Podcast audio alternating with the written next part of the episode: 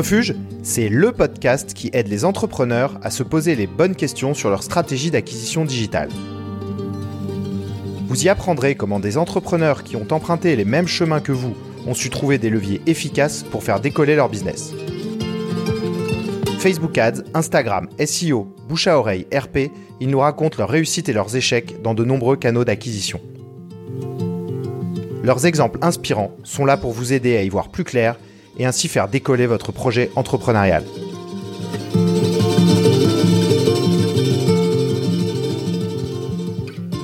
Aujourd'hui, je reçois Alexandre Tepper, cofondateur de Cosme. Cosme se présente comme un nouveau matelassier made in France. Leurs matelas sur mesure sont distribués en ligne et en magasin. Alexandre nous raconte comment lui et son associé se sont lancés dans un secteur où il est difficile pour le consommateur de percevoir la valeur de son achat. Face aux acteurs historiques et aux jeunes DNVB, Cosme a fait le choix de la transparence pour proposer un produit qui s'adaptera au mieux à son acheteur. Dans cet épisode, il détaille la relation de confiance tissée avec ses clients notamment par le biais de leur magasin physique. Je vous souhaite une très bonne écoute. Bonjour à tous. Bonjour Alexandre. Bonjour. Euh, ravi de t'accueillir aujourd'hui pour cet épisode euh, de podcast. Euh, Alexandre, en fait, j'ai rencontré ton associé dans mes, dans mes bureaux à Nantes, Baptiste, et il m'a suggéré de, faire l'épisode avec toi. Donc, donc tu, merci pour d'avoir accepté l'invitation. Ah bah c'est un plaisir. Ça a l'air très intéressant de ce que tu m'en racontais, donc grand plaisir d'être là aujourd'hui. Bon bah génial. Alexandre, je, je, te propose de commencer par une introduction que tu te présentes. Oui, bien sûr. Euh, alors du coup moi c'est Alexandre et j'ai cofondé Cosme Cosmelitry avec du coup Baptiste dont tu parlais. Donc on a lancé cette entreprise en 2014 on a commencé à bosser dessus en 2014 et on a fait nos premières ventes en 2015. Donc euh, on fait de la literie 100% euh, naturelle, conçue en France et surtout avec une petite particularité où on fabrique euh, chaque matelas à la commande en fonction des besoins de chaque chaque dormeur. C'est-à-dire qu'on a une dizaine de matières naturelles et on va assembler des couches de matière naturelle, des, choisir certaines matières en fonction des caractéristiques du dormeur. Est-ce qu'il dort sur le dos, sur le ventre? Est-ce qu'il euh, gabarit plutôt costaud plutôt fin euh, Voilà, est-ce qu'il a chaud, froid, tout ça. On essaye de prendre plein de paramètres en compte pour créer un matelas sur mesure uniquement avec des matières naturelles. Donc voilà, pour euh, ça c'est Cosme. On s'est lancé du coup en 2014. On a vendu nos premiers nos premières literies en 2015 sur notre site internet uniquement. Donc à la base, on est vraiment pur euh, site internet. Et ensuite, euh, on a ouvert une première boutique à Paris, ensuite une, seconde à Lyon, très récemment une à Nantes euh, quand Baptiste a déménagé, donc il n'y a pas longtemps. Et là, le, la grosse actualité pour nous, c'est c'est l'ouverture d'un autre atelier de fabrication, parce que historiquement, en fait, si on s'est lancé euh, sur Cos, mais notamment dans la literie, parce que le, grand-père de Baptiste, puis aujourd'hui le père de Baptiste, ont euh, un atelier de transformation de, de matière naturelle. Donc euh, on s'est basé en fait sur ce savoir-faire, mais c'était pas notre atelier de fabrication. Donc il y a un côté très familial. On continue à, perpétuer le, le savoir-faire familial, mais en fait c'est quand même une autre société. Donc on a à la fois un rapport de fournisseur qui est euh, très bienveillant, euh, et très cool euh, pour bien avancer, mais on n'est pas encore chez nous. Et donc là, on est vraiment en transition pour ouvrir notre atelier de fabrication. Donc d'ici à peu près deux trois semaines, on devrait avoir tout ouvert. ça va se passer à la Ferté-Bernard, donc à côté du Mans. donc voilà, on reste assez proche d'où on était avant. On était en basse Normandie. Voilà. Ouais, c'est à cette occasion que ben, j'ai pu rencontrer Baptiste puisqu'il a déménagé pour se rapprocher, je crois, de cette de cette usine. Euh, donc, euh, donc, alors, en allant sur votre site, on peut voir en effet que l'histoire familiale, elle est assez importante. Sur le, père et le grand-père de Baptiste, euh, ils, n'ont, ils ne faisaient pas de matelas?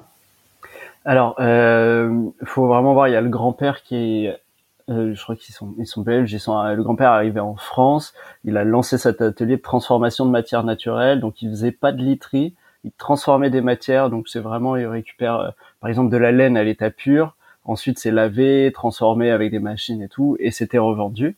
Ensuite, le père de Baptiste a récupéré cet atelier qu'il a modernisé en gardant la transformation de matière naturelle et euh, des matières synthétiques aussi, et notamment la découpe de mousse. Donc euh, de la mousse pour faire des matelas, on va dire un peu cheap et tout. Mais encore une fois, il faisait pas de produits finis. Et euh, mais il travaillait avec des grands noms de la literie pour euh, donc la laine, la mousse, euh, d'autres matières comme ça. Et euh, c'est vraiment nous, en arrivant, où on a voulu utiliser le savoir-faire donc sur la transformation de matière. Et finalement, de fil en aiguille, l'atelier s'est fait dans leur, enfin l'atelier literie s'est fait dans leur dans leur usine. Donc il y avait un savoir-faire qui n'était pas la conception finale du matelas, mais il y avait un savoir-faire sur les matières brutes et on a combiné tout ça dans leur atelier et aujourd'hui on récupère tout ça dans notre atelier. Et c'est là que toi et Baptiste, vous êtes, vous êtes arrivés en 2014 en vous disant on va lancer Cosme. Ouais, alors euh, même on, on en 2014, on sortait nos études et on s'est dit on va lancer quelque chose. On savait pas quoi. Aujourd'hui, c'est de la literie et ça nous paraît un peu entre guillemets évident avec toute l'histoire familiale. C'est vrai qu'à l'époque, on aurait pu euh, ouvrir un resto, euh, vendre des chaises ou ou des applis. on avait envie d'entreprendre en fait et en regardant ce qu'on pouvait faire, on a regardé bah, du côté du côté familial. Il y avait mon père était entrepreneur aussi. Il avait une auto-école, mais il m'a toujours dit euh, pas dans ce secteur-là. Donc euh, on a regardé à côté, on a regardé du côté de Baptiste et son père bah, a cet atelier de transformation de matière. On s'est renseigné, on a regardé. Et effectivement, on a commencé. Euh, alors je sais plus exactement comment, mais on en est arrivé à se poser des questions sur la literie. Lui il connaissait du monde aussi dans ce secteur, et c'est comme ça qu'on s'est dit, bah c'est vrai qu'il y a quelque chose à faire là-dedans.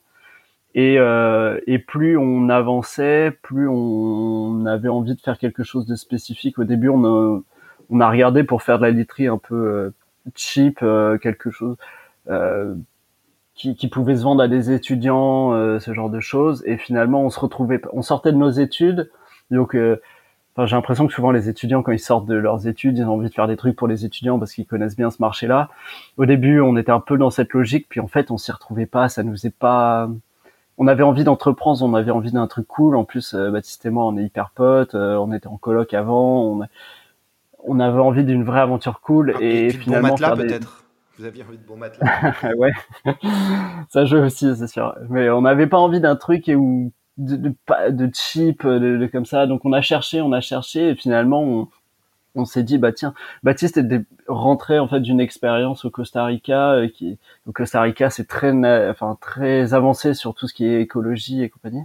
Et c'est vrai que ça c'est venu de lui l'idée d'aller chercher quelque chose de plus naturel et tout. Et euh, et du coup, on a regardé dans ce secteur-là, et c'est vrai que ça nous parlait beaucoup plus. C'était beaucoup plus euh, exaltant en fait de bosser de, sur ça, sur le côté bah, de, la literie naturelle. C'est quelque chose qu'on connaissait moins, qui avait un beau potentiel. Euh. Donc on, on, a regardé là et finalement c'est comme ça qu'on en est arrivé à faire ça, à, à faire de la literie naturelle. Alors j'avance un peu, euh, mais comment on en est arrivé à faire ce, ce produit personnalisé, ça c'est même un peu plus tard en fait quand on a commencé à bosser sur notre site internet. On bossait avec une une espèce d'agence. C'était une, une, expérience un peu bizarre, mais voilà, c'était ils ont bossé sur notre site internet et euh, à un moment ils c'est eux qui nous ont proposé de faire un truc un peu à la Airbnb où on pouvait choisir euh, des choses comme ça. Et on s'est dit, oh bah tiens, ça peut être intéressant. Et du coup, on retour à l'usine, on a regardé ce qu'on pouvait faire. Est-ce qu'on peut personnaliser finalement plutôt que de faire des gammes, euh, faire un truc plus personnalisable? Et effectivement, on a vu que c'était jouable et du coup notre concept de literie naturelle, il s'est passé de literie naturelle à literie naturelle personnalisable et finalement on a eu un vrai concept qui nous démarquait de la concurrence et, et là on s'est dit go il y a vraiment quelque chose à faire. On, va pouvoir euh, enfin en tout cas ça nous est ça nous est beaucoup plus rêvé que cette literie euh, étudiante pas chère et tout. Et là on a trouvé notre truc. Il a fallu quasiment euh, peut-être six mois, six mois, neuf mois à peu près pour vraiment bien définir les contours de ce qu'on de ce qu'on allait faire, de ce qu'allait devenir Cosme. Mais euh, du coup, après coup, c'était aujourd'hui, on en est archi convaincu et c'est même notre boîte qui nous a convaincus dans le naturel. Plus on on essaye d'améliorer notre boîte, plus on essaye d'être transparent, plus on essaye de faire des choses propres, plus dans notre vie on on prend ces réflexes-là. Donc, euh, c'est même pas nous qui avons insufflé le côté naturel à la boîte, c'est plus la boîte qui nous l'a insufflé. En tout cas, pour moi qui était moins concerné, Baptiste l'était un peu plus. Aujourd'hui, voilà, c'est la boîte qui transmet ses valeurs. Bah c'est très présent sur votre site. Euh, je trouve que, enfin, j'invite les, les, auditeurs à, à, y aller parce que c'est un site qui, qui, transmet vraiment ce que vous êtes. On y reviendra euh, parce que j'aimerais bien parler de conversion avec vous, enfin, de taux de conversion euh, et de réassurance. Ouais. Euh, mais avant ça, je voudrais d'abord juste euh, pourquoi moi j'ai eu vraiment eu envie de vous, vous enfin de t'inviter. Je, je, lisais, euh, j'étais en train de lire un livre sur les DNVB. Euh, qui expliquait justement que, que l'industrie du matelas euh, de la, de literie était, euh, était très opaque. Euh, et je crois, enfin, historiquement, hein, avec des acteurs très établis, sur, lequel, sur lesquels il y avait des, par exemple, des réductions qui, n'avaient aucun sens. Quoi. On pouvait trouver des moins 80% euh, qui, se produisaient quasiment toute l'année. En gros, il fallait, quand on était client, il fallait juste pas être le pigeon qui allait tomber au moment où il n'y avait pas de promo, parce que ce moment-là était complètement absurde. Euh, et donc, apparemment, c'était un marché qui était assez opaque. Et, rapidement, je crois, dans les DNVB, le matelas a été un des, un des, secteurs dans lesquels il y a eu le plus d'acteurs 100% digitaux qui sont arrivés, avec euh, Emma, avec Teddy Bear. Et puis, toi, tu as aussi parlé de concurrence. Est-ce que tu pourrais faire un petit enfin une petite euh, présentation de ce, de ce secteur de la du matelas, à la fois historiquement et puis ce qui est arrivé un peu plus récemment?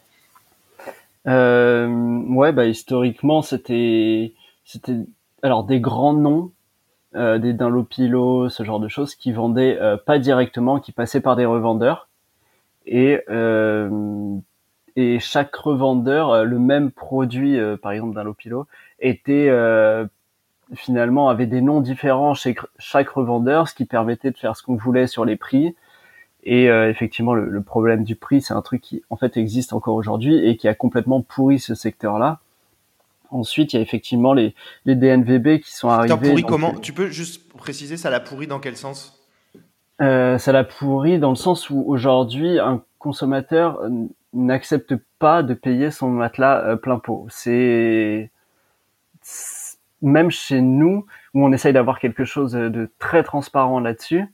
Euh, par exemple, on est obligé de faire des soldes.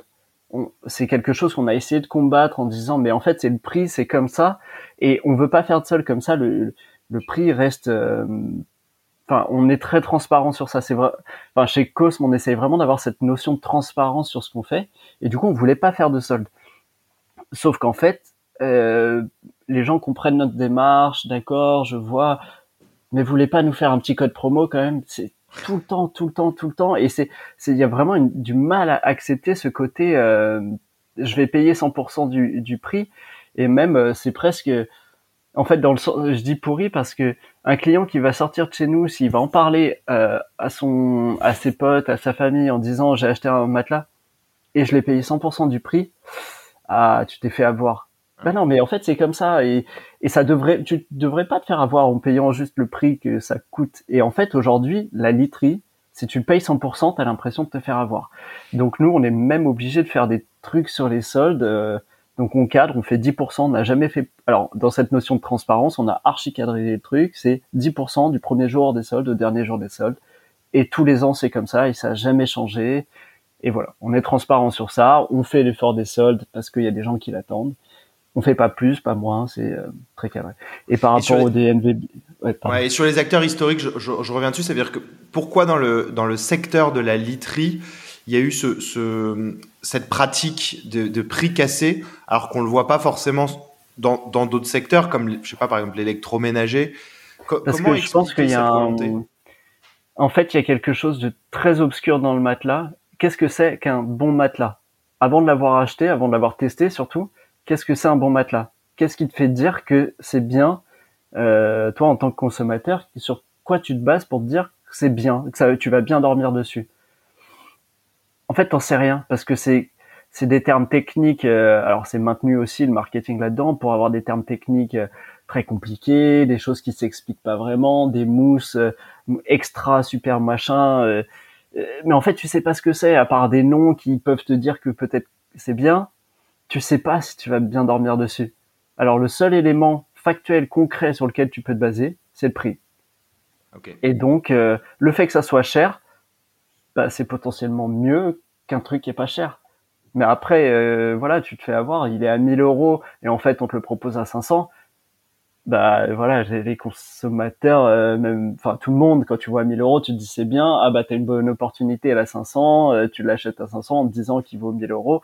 C'est en fait toute la qualité du matelas pour dans ce secteur obscur, toute la qualité elle est perçue à travers le prix. Donc c'est pour ça qu'il y a un vrai alors autant les, électroménagers, bah tu peux prendre ça comme exemple. Hein. En fait, tu as des fonctionnalités, tu as des t'as, des choses un peu plus factuelles sur lesquelles te baser. Euh, je sais pas le, la quantité de, de, linge que tu peux mettre dans ton tambour, euh, ce genre de choses où tu te dis bon. Euh, voilà, ça, ça, me donne des éléments pour me dire est-ce que je peux, est-ce que c'est bien ou est-ce que c'est pas bien? Autant un matelas, bah, t'as aucun élément pour te dire si c'est bien ou pas bien à part le prix. Oui, d'autant plus que on peut bien dormir dans un matelas euh, sans savoir si c'est bon pour le dos, si c'est, enfin tu vois, on peut avoir une impression de confort sans que ça soit forcément possible. Donc il y a en plus, et d'ailleurs c'est quelque chose que vous proposez, une analyse sur une durée, enfin une observation sur une durée assez longue, et c'est pour ça que vous vous proposez sur 100 jours de le tester, c'est ça? C'est ça. On a cette garantie qu'on appelle les 100 nuits d'essai et qu'on propose que tu sois venu en boutique ou que tu t'es acheté directement sur internet, dans tous les cas, on la propose parce que on est bien conscient que euh, passer un quart d'heure allongé sur le matelas en magasin, bah tu tu viens en pleine journée, t'es pas fatigué, euh, t'es habillé, tu passes un peu de temps à droite, un peu de temps à gauche, un peu de temps sur le dos et finalement euh, c'est pas comme ça que tu te rends compte si t'as mal au dos ou pas. Alors ça permet de faire des choix quand même notamment d'éliminer des choses. Souvent, ce que je dis aux clients qui viennent en boutique, euh, si vous hésitez entre des deux matelas, bah, c'est que c'est plutôt bon signe. Par contre, s'il y a des choses sur lesquelles vous vous rendez compte tout de suite que ça convient pas, bah, si ça convient pas en cinq minutes, ça conviendra difficilement sur toute une nuit. Donc, le test en magasin il permet surtout d'éliminer des, choix. Mais, euh, mais c'est pas comme ça que tu peux être sûr de, de, ton choix en fait, c'est en dormant dessus. Et c'est pour ça que nous on met un vrai point d'honneur à avoir un accompagnement de qualité parce que bah, on a des gens qui sont formés aussi pour vous aider à faire le bon choix en fonction de plein de paramètres. Et, euh, et c'est pas, on veut pas vendre des, des, solutions euh, incroyables qu'on market, euh, euh, voilà, comme des choses incroyables. En fait, le, premier prix chez nous, enfin qui est le premier prix, le moins cher, on va dire chez nous, ben en fait, il peut convenir à plein de gens et, et on le pousse si c'est celui qui te convient en fait. Et notre politique, il est là, elle est, elle est pas de pousser le plus cher, elle est juste de, de faire en sorte de trouver le bon pour toi. Et, euh, et toute la démarche derrière la personnalisation, elle est là aussi. Ces 100 nuits d'essai, ils sont là aussi. C'est essayer vraiment faire en sorte que tu vas, tu vas mieux dormir avec nous. C'est, tu vas pas simplement avoir un truc de qualité, tu vas mieux dormir. La promesse, elle est là. C'est mieux dormir peu importe ce que tu vas choisir chez nous, on va être là pour t'accompagner. Et si c'est pas le bon choix au début, on va faire en sorte que derrière tu changes et que tu le bon choix. Euh, et que ça soit. Alors, on va refinir sur le sujet euh, de, la, du secteur de la, de la literie. Euh, les, les, premières DNVB dans ce, dans le, dans ce secteur-là sont arrivées en quelle année? Quasiment en même temps que nous, je crois, en 2000 14, ouais, je crois que c'est 2013, 2014 aux États-Unis. Il y a des, euh, alors il y en a un, je sais jamais le prononcer, c'est Tough and Needle, je crois. L'autre c'est Casper. Casper, euh, Ça c'est les, les, deux qui sont sortis aux États-Unis. Enfin, je crois que même Casper, il est sorti en deuxième et ils ont levé plus de fonds et du coup ils sont un peu démarqués. Et, euh, mais en fait, ce qu'ils proposent c'est des NVB. Enfin, très honnêtement, moi je trouve que c'est très bien sur le market, c'est très intéressant, mais ça n'apporte absolument rien au secteur, mais vraiment rien au secteur. C'est en fait historiquement, ces DNVB elles sont arrivées. Alors Casper, ils sont arrivés, ils étaient nouveaux, ils ont dit nous on a fait un matelas unique qui convient à presque tout le monde. Euh, pour rester un peu modeste, presque tout le monde, c'est le meilleur matelas du monde. Et puis, on a une deuxième qui est arrivée, puis en France, il y en a un, deux, trois, quatre, cinq, dix qui sont arrivés. Et en fait, avant, quand tu allais en magasin et que tu avais euh, 20 matelas et que tu disais je sais pas lequel choisir parce qu'il y a trop de choix, et eh ben aujourd'hui, es face à la même chose, face à 20 DNVB qui vendent le meilleur matelas du monde. Et finalement, ça résout absolument pas le problème parce qu'ils ont tous un matelas unique, parfois deux, qui est le meilleur du monde. Et finalement, le problème de choix, il est toujours le même. Euh, ils n'ont pas plus d'arguments sur le fait que c'est mieux à part le fait qu'ils ont ils ont mis beaucoup d'experts pour en développer un qui est parfait, mais ils ont tous le même discours. Donc en fait, le, consommateur face à ça, il, a exactement le même problème de, de choix en fait. C'est pas, il n'a pas plus d'explications. Et effectivement, par rapport au prix, euh, il y a cette tendance des DNVB à dire on euh, on fait pas de solde, on fait pas tout ça. Euh, il y en a même qui que je vois euh, dans des reportages sur TF1 ou au début des soldes, non, la politique, on fait pas de solde. Effectivement, ils affichent sur leur site qu'ils font pas de solde. Tu vas sur leur chat, tu leur demandes un code promo, en moins de 3 secondes, tu as un code promo avec 10% de remise. Donc, effectivement, c'est aussi beaucoup de marketing sur tout ça. voilà. Mais, mais je trouve que d'un point de vue market, enfin moi qui, qui ai fait des études dans ce secteur, je trouve ça hyper intéressant, hyper bien, et je trouve qu'ils le font très bien. Mais d'un point de vue purement marché et consommateur, je trouve pas que ça a un intérêt incroyable euh, au final pour le consommateur. Après, il y a des petites choses qui ont changé, je pense sur les, les ennuis d'essai qui ont été apportés par ces DNVB. Et effectivement, ça, ça change par exemple le, secteur. Ça, par contre, je trouve que c'est un truc qui est très positif euh, de l'apport des DNVB, mais en termes de de, de, produits même, il n'y a pas grand chose qui a changé, je trouve. Ouais, bah, dans ce livre sur les DNVB, ce que je lisais, c'est que une des avancées et, et, un des positionnements en fait des DNVB, c'est aussi de maîtriser depuis la production jusqu'à la distribution. Et de ce que tu disais du secteur historique avec Dunlopilo, Trica, tout ça, eux ne maîtrisaient pas du tout le, processus, enfin la, distribution, et en fait, euh, euh, j'imagine que bah il y avait des commissions qui s'installaient entre, euh, enfin à chaque intermédiaire, alors que les DNVB, elles, se disent aussi, enfin se positionnaient aussi avec cette intention de, de, de ne plus avoir d'intermédiaire. c'est vrai. Alors, c'est vrai, sauf que en fait, quand tu es d'un Lopilo et que tu as ces intermédiaires-là, euh, ton matelas, tu le vends en, euh, je, dis n'importe quoi, mais t'en vends euh, peut-être un million par mois. Donc en fait, tu fais des économies d'échelle. Le prix du matelas à l'unité, il coûte beaucoup moins cher. effectivement, ensuite, tu as quelqu'un qui vient prendre une, une marge, qui vient prendre une marge, qui rajoute un peu le prix. Mais si t'es des, tous ces DNVB, c'est des beaucoup plus petites marques qui vendent beaucoup moins et donc, euh, finalement, ils sont obligés d'avoir un prix du matelas qui est plus élevé. Alors, pour dire lequel est le plus rentable et tout, moi, j'ai pas du tout les chiffres, mais en fait, les Dunlopilo, les Trica, ils ont, avec ces revendeurs-là, ils ont une telle force de frappe qu'en fait, ils peuvent, eux, réduire leur marge sur le produit. Et, euh, et donc, la marge du revendeur, elle compense un petit peu. Donc, euh, j'ai pas de chiffres à donner. Est-ce que c'est plus rentable, moins rentable, tout ça Mais voilà, il y, a ça à prendre en compte aussi, qui est pas, bah, en fait, des revendeurs, ça permet d'avoir une force de frappe et donc des économies d'échelle. Ok. Euh, avant de, de parler, parce que tu as parlé de marketing et en effet, on, sent surtout sur euh, une distribution qui est très digitale l'importance du marketing. Euh, Donc ça, je reviendrai juste après. Mais mais j'aimerais un petit peu mieux comprendre euh, comment en fait euh, le consommateur euh, se positionne? Enfin, pour toi, quelle opportunité tu vois justement avec les historiques plus l'émergence de DNVB en 2014-2015 Vous voyez quoi comme opportunité? Bah en fait, nous de notre côté, en fait, notre politique elle, est de se dire, on essaye d'être le plus transparent possible. Et c'est vraiment ce qu'on essaye de faire au quotidien sur en fait ce que je disais, c'est que je, je, reproche entre guillemets ce, ce manque de transparence. Euh, on sait pas, on, on sait pas vraiment ce qu'on achète à part un prix qui, a, qui, qui est euh, symbole d'une qualité. Et du coup, nous, on essaye vraiment d'être très clair sur ce qu'on fait.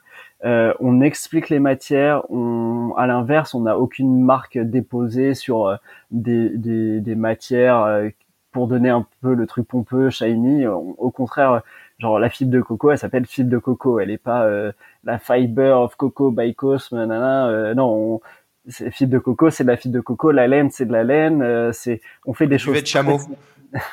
The duvet of chameau. non, non, mais on fait des trucs très très simples et on les explique. Alors, bon, c'est un côté marrant, mais alors, du coup, je reviens rapidement sur ce duvet de chameau. Effectivement, on propose cette matière-là.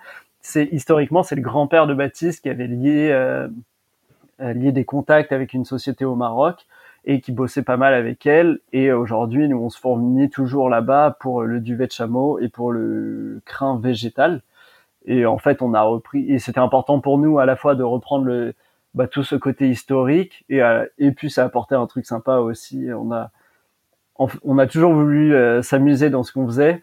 Et ce côté duvet de chameau, ça nous a toujours fait marrer. On s'est dit, c'est et pour le coup, c'est une très belle matière qui a un vrai intérêt, mais voilà, on, trouve ça aussi marrant. Ouais, ça, en, allant sur le site et en regardant bah, les différentes matières, je me suis, euh, je me suis marré parce que en effet, tu disais tout à l'heure euh, euh, que, que d'un point de vue consommateur, est-ce qu'on se dit que parce que est-ce que est-ce que si à la place du duvet de chameau, on met des feuilles de papier roulées en boule, ça fait la même chose. donc, donc de fait, il y a une, une composante marketing qui est forte. et c'est pour ça que dans les quand, enfin, quand je, je, parlais des opportunités de marché, euh, est-ce que toi tu considères que le, le consommateur, il est, ils, sont tout, tout, le monde est un peu pareil, genre, euh, est-ce que, est-ce que l'achat de matelas euh, est-ce que tout le monde le vit de la même manière et est-ce que ouais, hors étudiant. Alors on va exclure un peu les étudiants qui va se dire voilà je, je, je vais prendre le premier prix et qui c'est ça, ça, va durer deux ans et tout, mais euh, Est-ce qu'il y a, il y a énorme, genre 90% des acheteurs ont des comportements très similaires et des attentes très similaires, ils achètent pour, sur 10 ans? Alors, euh, ma réponse dans tous les cas, elle sera un peu biaisée parce que les, les infos que j'ai, c'est via nos consommateurs. Nous, on a un certain positionnement, euh, bah, de par nos prix aussi. Le deux places, par exemple, chez nous, il commence à partir de 1200 euros. Donc, bah, de fait, c'est pas tous les consommateurs qui viennent chez nous aussi. Donc, euh, les infos que je vais te donner, elles sont un peu biaisées à cause de ça, mais on se rend compte que même chez nous, en fait, il y a euh, tout le monde n'a pas le. Il y a ceux qui viennent et qui se disent je veux un super matelas, euh, mettez-moi le plus cher. Et euh, j'exagère à peine en disant ça. Hein. C'est mettez-moi le plus cher, je veux ce qu'il y a de mieux, je prends le plus cher. Et c'est des gens qui sont encore dans cette logique de c'est cher, c'est mieux. Alors que nous, à l'inverse, on essaye d'expliquer c'est cher, c'est juste que la matière elle est plus chère. Mais en fait, toi, ce qui te correspond, c'est peut-être pas ça. Mais euh, mais en fait, s'ils arrivent dans cette logique-là, mettez-moi ce qu'il y a de plus cher, euh, je veux euh, super bien dormir. En fait, il y a une part de psychologie qui est hyper importante chez nous. Quelqu'un qui vient et qui nous dit mettez-moi le plus cher, je veux super bien dormir. On va faire attention quand même à ce qu'on lui propose, mais il veut payer plus cher et c'est important pour lui aussi de mettre un certain prix. Ici, on se rendait compte qu'il fallait lui mettre les choses les moins chères pour mieux dormir, ça irait pas forcément parce que euh, il, ça correspond pas à son attente. Lui, son attente est je veux un super matelas qui coûte cher. Et donc, quand il arrive chez lui, il faut pas qu'il se dise ouais mais c'est pas celui que j'aurais pris. Euh, donc, il faut qu'on se balance sur ça aussi. Et à l'inverse, il y a des, des clients qui veulent comprendre. Et c'est ce que c'est une de nos promesses aussi, c'est qu'on propose de comprendre les choses. Donc euh, sur notre site, on propose de choisir matière par matière, on explique les matières, on a fait des petites vidéos qui essayent d'expliquer, on essaye d'être très transparent sur les matières pour que tu comprennes ce que tu achètes. Euh, et, en boutique, on fonctionne sur un système de rendez-vous qui dure à peu près une heure. Il y a vraiment, on va dire, deux phases. Une phase théorique, on prend les matières, on fait toucher, on explique, vous comprenez ce que ce qu'on vous propose, et une partie euh, test pour euh, ressentir tout ça. Et la partie théorique, elle est hyper importante pour aussi comprendre. Et ce que je dis à mes clients, c'est que testez, prenez le temps, je vais prendre le temps de vous expliquer. Et si dans une heure vous ressortez sans avoir acheté, euh, c'est pas grave parce que vous, vous avez compris au moins pourquoi ça ne vous intéresse pas. Mais c'est pour moi hyper important que vous compreniez les choses, que vous compreniez. Je veux pas vous vendre un truc pour vous vendre un truc, je veux que vous compreniez. Et ensuite, si ça vous plaît, vous achetez. Mais c'est pas euh, parce que parce qu'il est rouge ou rose ou bleu ou que euh, il y a un beau dessin et que euh, j'ai mis un nom pompeux dessus. Je veux que vous compreniez ce que vous achetez, pourquoi vous l'achetez, et que vous preniez le temps de la réflexion. voilà. Tu sais, c'est marrant. Il y a beaucoup de similitudes avec l'industrie du son. Où je, je, je, parlais, enfin je, je sais que chez, par exemple Davy Alley euh, avait un positionnement du, du, meilleur son, mais si tu parles à des gens qui sont experts, ils vont te dire que Davy Alley c'est pas terrible, c'est loin d'être le meilleur son. Donc euh, c'est marrant, comme quoi le, tout ce qui est sensoriel, euh, il y a des gens qui ont, enfin il y a beaucoup de, il y a un marché des gens qui ont besoin de comprendre, il y a un marché, des, des, des pigeons du marketing, il y a un marché des, euh, euh des, des, des, experts et qui connaissent vraiment déjà tout. Euh, j'ai l'impression que sur, sur ces sujets-là, euh, il y a, y, a y, y a une perception euh, à créer chez le consommateur euh, assez forte. Bah, un exemple là-dessus, c'est que si je dis pas de conneries, toutes les DNVB ont fini par euh, dans la literie ont fini par ouvrir des boutiques parce que ça suffisait plus euh, juste vendre sur internet, expliquer les choses. Les gens ont besoin de toucher. Et même si un matelas, c'est pas en testant euh, habillé 5 minutes dans nos magasins que tu vas être sûr de ton choix, il y a besoin de tester, besoin de se rassurer sur le produit, de le voir. Euh. Il y a même des gens chez nous qui viennent, qui s'assoient sur le matelas, ils s'allongent pas, ils s'assoient et ça leur suffit presque à, à, faire leur choix.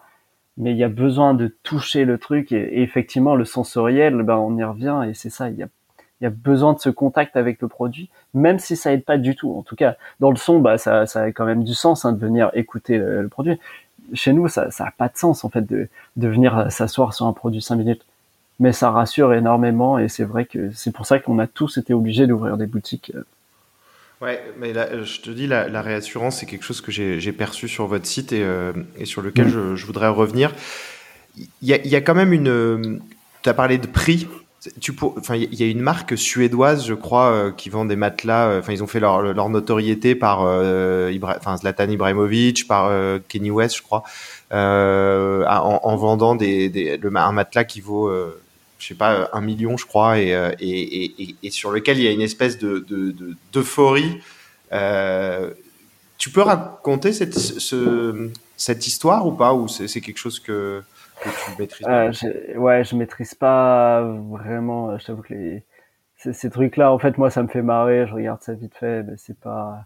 En fait, nous, on a toujours eu un en tête de faire, de pas se positionner comme du luxe. Donc, euh, c'est des concurrents sans être des concurrents. En fait, des gens qui veulent mettre euh, 100 euh, 000 euros ou un million sur un matelas, c'est pas des, c'est pas nos clients, c'est pas ce qu'on recherche. Ça, c'est je trouve ça très cool. Hein. Il y a des, toujours euh, à peu près une fois par an où on se dit allez, faut qu'on se lance, qu'on lance un matelas à 50 000 euros. Euh, on en vendra deux par an, mais c'est pas grave, c'est cool.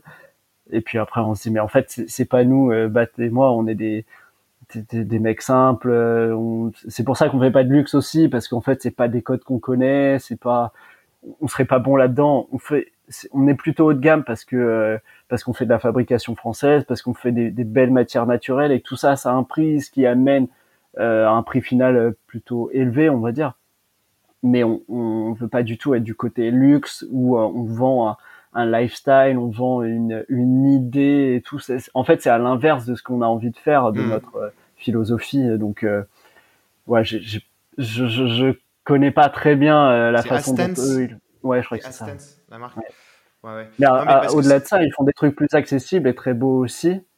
Mais, euh, mais effectivement, avec des, ce que moi je considère être des dérives où, euh, encore une fois, on survend des trucs. Euh, c'est c'est pas ce qu'on, c'est pas notre philosophie. Nous, on essaye de faire des trucs simples et, et pour moi, c'est ça pourrit encore le marché, c'est-à-dire le prix égale la qualité, ce qui est complètement faux. Alors, un, une qualité, ça a forcément un certain prix, mais euh, mais le prix ne signifie pas une qualité en fait. Euh. Ouais. ouais, mais ils vont ils sont ils ont ils ont, ils ont vendu une enfin ils, sont allés tellement loin sur le levier euh, valeur qui est je pense parce ce que tu as dit le fait que des personnes arrivent en disant je veux payer le plus cher euh, que bah, finalement après ils créent une certaine notoriété en faisant parler d'eux par c'est des coups de buzz ouais c'est du buzz ouais. et, et qui doit marcher hein qui doit très bien marcher et c'est cool pour eux. S'ils en vendent un à 100 000 euros de temps en temps, euh, c'est cool, hein, ça, ça, fait un peu de marge. Euh. ouais, ça, fait une, belle marge. Et euh, donc justement, parlons un peu de, compétences marketing. quand, tu, quand vous vous êtes lancé avec Baptiste, quelle conviction marketing vous aviez? Ou, connaiss ou connaissance marketing? Alors nous, on s'est lancé vraiment tout de suite après nos études. Donc on avait quand même très peu d'expérience. Moi, les expériences que j'avais, c'était dans des grands groupes. Alors en marketing, j'avais fait des stages en, marketing dans des grands groupes, mais j'avais bossé chez IBM, euh, chez Kellogg's et à la Martiniquaise. Et euh, franchement, c'est tout ce que j'avais pas envie dans ma vie, c'était ces expériences-là. C'était euh, des trucs rigides, des décisions qui étaient prises aux États-Unis, on appliquait, ça avait pas de sens. Donc, euh, ouais, d'un point de vue marketing, on a essayé de remettre tout à plat. Euh, nos, convictions de base sur ça. Ben, alors, ça a été, je pense que la première chose, ça a été de, de se dire, on fait les choses à fond et on fait les choses. Alors, à la fois, j'en parle depuis tout à l'heure, mais le côté très honnête et euh, faire les faire les choses à fond. On va se positionner sur un produit naturel, mais on va être honnête là-dessus. On va aller jusqu'au bout. Aujourd'hui, euh, euh je, nous le reproche à Baptiste et à moi de temps en temps de faire en fait des choses qu'on ne valorise absolument pas. On va, euh, par exemple, sur nos produits, faire des changements sur du fil. On, a changé de fil pour passer sur un truc qui était plus naturel, certifié bio et tout. Aujourd'hui, on, le fait et en fait, on ne met nulle part sur notre site et tout. Sur les petits, les petits euh, contours, ce qu'on appelle les galons, c'est pareil, on n'est pas assez sur des galons en coton bio, mais on n'en parle nulle part. Et pourtant, on pourrait, ça, ça nous coûte un petit peu plus cher, on perd un petit peu de marge. Comme on n'a jamais touché à nos prix de vente, bah en fait tous ces petits changements ils tapent sur la marge directement et en plus on ne valorise pas et je pense qu'on n'est pas très bon là-dessus ou en tout cas, on... ouais, aujourd'hui on n'est pas très bon là-dessus, mais notre démarche avait toujours été soyons très honnêtes, très sincères et faisons les choses à fond, et ça paiera. Et ça paiera euh, dans notre démarche. Et les gens qui s'intéresseront un minimum à leur achat, c'est comme ça qu'on va se différencier de la concurrence, c'est que euh, on est capable de parler exactement de très précisément de chaque matière qu'il y a dans nos produits, alors, Alexandre, on a fait face à un petit souci technique euh, dans, en pleine question. Euh, tu étais en train justement de parler de vos convictions marketing euh, et d'affirmer, enfin de dire que euh, vous, l'important, c'était vraiment de connaître et de comprendre votre produit. Je te laisse reprendre le fil de cette question qui a été interrompue.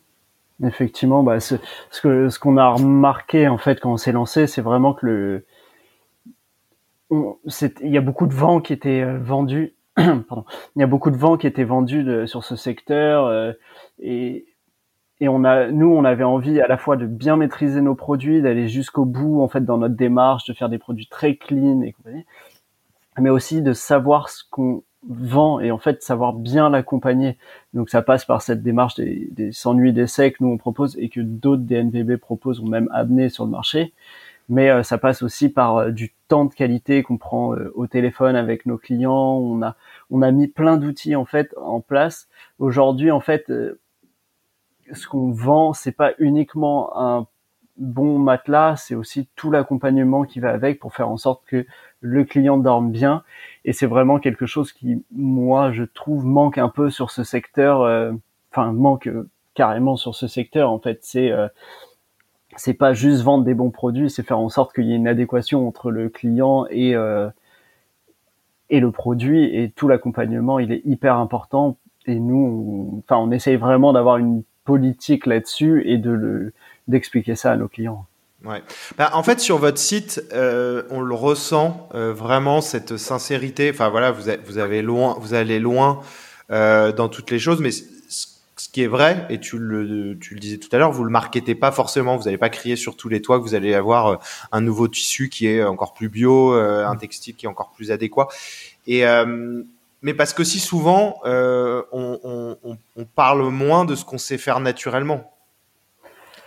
Ouais, il y a ça, et je pense honnêtement, on est, en fait, Baptiste et moi, on est, on n'est pas des requins, on est des, en fait, on est des mecs normaux et on fait ça avec le cœur. On est deux potes dans une aventure. On a la chance qui marche aujourd'hui. On fait ça avec le cœur et on, kiffe ce qu'on fait. Et en fait, quand on fait ces choses-là, qu'on va changer de tissu, pour, on le fait pas pour se dire ouais, on va pouvoir augmenter les prix. On va pour... En fait, on est tellement convaincu de ce qu'on fait qu'on se lance et qu'on y va. Et c'est pour ça, tout à l'heure, je me disais, euh, en fait, on le valorise pas. Aujourd'hui, on le valorise pas. Demain, euh, demain, on le fera peut-être en fait à un moment. Et et puis il y a plein d'autres choses qu'on valorise pas. Il y a des, choses dans l'accompagnement en fait entre le moment où le client passe commande et le moment où il reçoit son son matelas. En fait, il se passe plein de choses. On a mis plein de choses en place pour accompagner le client, faire en sorte que ça se passe le mieux possible. À aucun moment on en parle sur notre site. C'est juste des bonnes surprises. Les gens sont contents et puis nous, on aime bien faire ça. Et je, je dirais pas ce que c'est là, mais c'est juste que il y a des surprises, les gens sont contents, tout se passe bien. Et puis nous, on a des clients qui sont contents, et puis on adore notre notre truc, notre relation avec nos clients aussi. Donc en fait, en fait, on fait juste ça avec le cœur, on se fait kiffer, on essaye d'être honnête, les gens le ressentent en fait, tout simplement. Mmh. Et euh, et on n'est pas là à chercher à à faire euh, des centaines et des millions d'euros en plus pour essayer de ci, de ça. En fait, aujourd'hui, on vit bien. On a une vraie démarche aussi, euh, on va dire, de moi ma, politique elle est qu'on peut pas faire des produits euh, bio naturels et des, des enfoirés derrière. Donc en fait en interne d'un point de vue RH on essaye vraiment de faire des choses bien de proposer des bonnes conditions de travail d'avoir des, salaires décents des machins on veut vraiment euh, avoir une politique globale en fait. C'est pas juste faire du bio c'est être une entreprise éthique et ça passe par des produits naturels, mais aussi par euh, tout l'aspect RH et compagnie. Et, et c'est ça qui nous fait kiffer. Et on n'est pas, euh, on n'a jamais fait de levée de fonds parce qu'on n'est pas à la recherche de plus vite, plus d'argent, plus. Euh, en fait, on est deux potes, on est toujours aussi potes et on est avec une équipe qu'on adore, avec des gens qui bossent hyper bien. On leur donne les moyens de se développer. Et en fait, on, juste, on, kiffe notre truc. Et je pense que c'est, ça se ressent en fait. Et que, ouais. Bah, je, suis content d'entendre ça, Alexandre, parce que les, les c'est vrai que l'idée aussi, et tu m'avais posé la question, de, je veux aussi inviter des, des entrepreneurs qui, qui ont quelque chose de normal, euh, dans le sens où euh, on peut s'identifier à eux, euh, parce qu'ils ils, n'ont pas une réussite extravagante, ils n'ont pas fait une levée de 300 millions, ils ont, en fait, ils sont, ils sont normaux. Alors que c'est vrai que très souvent, on va entendre des personnes qui racontent, bah, beaucoup d'entrepreneurs ne se, se, voient pas tellement en eux parce que ils n'ont ils n'ont pas la même vie quoi. Ils n'ont pas les mêmes euh... alors j'ai pas envie de dire porte d'entrée parce que je pense que c'est un autre mot c'est ils n'ont pas forcément l'envie d'aller vite d'aller aussi rapidement. Ils veulent faire euh, leur business euh, comme comme ils le souhaitent. Euh, et c'est pour ça que je, je, je, suis ravi de, de vous inviter et c'est aussi la, la, démarche que j'ai dans, dans, dans pas mal d'invités que j'ai pu avoir dans, dans dans ce podcast. Dans l'univers de la, de la start-up, en fait, euh, si tu regardes des, des, magazines qui parlent de ça, la réussite d'une entreprise, ça passe par une grosse levée de fonds. Ah, félicitations, vous avez fait une grosse levée de fonds. Ah, félicitations, vous avez plein d'argent et des nouveaux investisseurs. Mais en fait, nous, notre réussite, elle est pas là. Nous, notre réussite, elle est que euh, bah, tous les, jours, les gens viennent bosser chez nous. Et euh, encore, euh, il y a quelques jours, on faisait des bilans annuels et ils nous disent, mais en fait, moi, je suis content de venir bosser. J'adore ce que je fais. J'adore bosser avec l'équipe et tout. Mais moi, ma réussite, elle est là. En fait, elle est pas chiffrée, elle est pas chiffrable et et c'est pas grave. Moi, j'ai, c'est ce que je disais quand j'ai quitté les grands groupes. Il y avait tellement de frustration là-bas parce que humainement, ça allait pas, parce que point de vue épanouissement, même professionnel, ça allait pas. Et en fait, euh, on a voulu créer une entreprise pas parce qu'on voulait être riche, parce que on, parce qu'on voulait être heureux en fait, et qu'on avait une vision de ce que c'était être heureux. Et ni Baptiste ni moi. Et c'est pour ça que ça marche après sept ans notre relation avec Baptiste, c'est que ni Baptiste ni moi, on est à la recherche de beaucoup d'argent. On est à la recherche d'être heureux et de proposer aussi mm. quelque chose d'épanouissant pour les gens avec qui on bosse. Et, et c'est encore une fois, c'est des trucs qu'on valorise pas du tout. Mais en fait, on s'en fout. On s'en fout, ah on est juste heureux et, tout le monde est payé à la fin du mois et on a des nouveaux projets, et on fait plus d'argent. Et, et c'est vraiment ce que je te disais tout à l'heure, c'est que cette démarche d'honnêteté, on essaye de l'infuser un petit peu partout sans trop savoir ce que ça va amener mais en se disant que juste ça va payer un jour. Et, et c'est le cas, ça paye. Et on est archi, on est archi content de ça. Et du coup, on continue de le faire dans ce sens-là. À chaque fois, on fait plein de choses en se disant, on sait pas trop pourquoi, mais juste c'est nous, c'est notre façon de faire et on est comme ça et on a envie d'être honnête et, et ça paiera quoi. Mais je, je ben voilà, forcément, comme tu disais, ça se ressent. Je pense que ça se ressent aussi sur le site. Euh, ah, dans, les éléments de réassurance, euh, est-ce que je, voudrais commencer par évoquer les magasins physiques. Euh, quel est le, donc le premier magasin qui a ouvert, c'était à Paris? C'est ça, oui. En quel, enfin, tu peux en dire un petit peu plus Comment vous avez décidé? Est-ce que c'était dès le début? Que, quand, Comment ça s'est passé?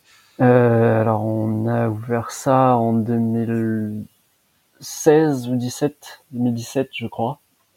Euh, alors, en fait, on s'est lancé au début, donc on avait uniquement notre site internet et euh, donc on répondait aux gens euh, par mail, sur le chat ou par téléphone. Et euh, on se rendait compte qu'il y avait beaucoup de demandes bah, de gens qui nous demandaient, enfin, vous êtes jeune, est-ce que vous avez une boutique? On sentait au-delà du côté tester le matelas, il y avait un besoin d'être sûr que si ça leur allait pas, parce qu'on est quand même sur des produits relativement chers, si ça va pas, ils aient un endroit pour venir nous casser la gueule. Et euh, il y avait, y avait besoin de ça. Il y avait besoin d'une boutique euh, où ils savent qu'ils peuvent nous retrouver. Et je pense que ça, c'était rassurant. Donc, on s'est dit à un moment, bah vas-y, on va se lancer. Et euh, notre site internet, du coup, il y a la possibilité de choisir euh, matière par matière son matelas, vraiment de le personnaliser. Et quand on a ouvert notre première boutique, on s'est dit, c'est ça notre ADN, c'est vraiment d'avoir cet accompagnement. Comment on va pouvoir le retranscrire? Et donc, en fait, dans notre boutique, on a une petite boutique avec un matelas, mais qui s'ouvre et on peut changer les matières à l'intérieur. Donc, on met euh, des combinaisons de matières vous testez, est-ce que ça vous convient, est-ce que c'est un peu ferme, un peu mou, euh, voilà, dans l'idée. Et ensuite, euh, on rechange les matières pour s'adapter, pour essayer d'affiner en fait en fonction des, ressentis des clients. Donc, on a transposé notre concept web dans du physique pour garder notre ADN tout simplement. Et, et on, donc au début, on s'est lancé uniquement sur le web et on avait beaucoup de demandes de, gens qui voulaient tester. Et à l'époque, on était en pépinière d'entreprise. Donc euh, il y a plein de petits bureaux, on était tous les deux euh, sur notre bureau et il y avait une grande cafette. Et euh, un jour on s'est dit bah on va tester en fait avant d'ouvrir une boutique parce que c'est quand même très engageant, on n'avait pas de moyens à l'époque. on va tester le samedi dimanche, il y a personne dans la pépinière, on va tout vider dans la tout vider dans la hum, cafette. On va installer un showroom et on a proposé aux gens de venir bah, du coup sur rendez-vous parce qu'ils enfin c'est pas une boutique, ils pouvaient pas débarquer comme ça. Donc on a proposé sur rendez-vous.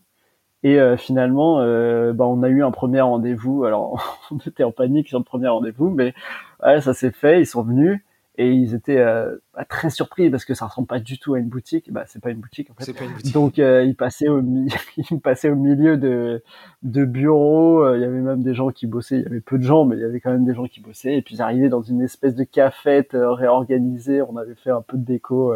mes parents m'avaient aidé à faire des trucs et tout. Enfin c'était c'était complètement à l'arrache, mais bah ça avait marché. Les gens avaient accroché à ce concept-là et puis voilà, on avait fait une petite vidéo pour vendre le truc. Ça, les gens avaient compris le concept, ils voyaient aussi l'environnement, donc il y avait moins de surprises. Euh, puis ça a pris et on s'est dit bon bah il y a vraiment besoin. Et puis surtout on se rendait compte que les gens ils venaient de loin. En fait tous les tous les week-ends on avait des rendez-vous de gens qui venaient euh, du sud de la France, de l'est, euh, de Bretagne.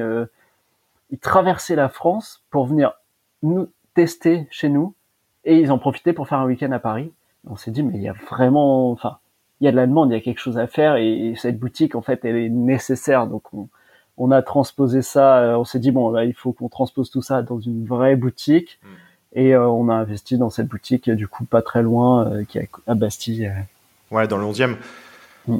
Ouais, à Paris. Et mais alors c'est intéressant parce que ça veut dire que la, boutique physique n'est pas une idée de départ. Et enfin, je veux dire, c'est venu avec le temps. Mais donc, euh, avant même ce test dans vos locaux, ça veut dire que vous aviez quand même du trafic et vous aviez des gens qui interagissaient avec vous, qui, qui, achetaient déjà des produits.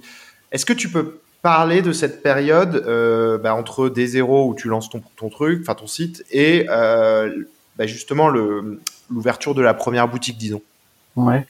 Euh, bah du coup, alors cette période où on était quasiment que web, Ouais, on a du coup le, les premiers. Enfin, nous on, on était genre euh, encore une fois, on n'avait pas du tout de formation web, SIA, SEO, tout ça. Euh, donc c'est moi ça m'intéressait beaucoup, donc je me suis beaucoup formé sur tout ça.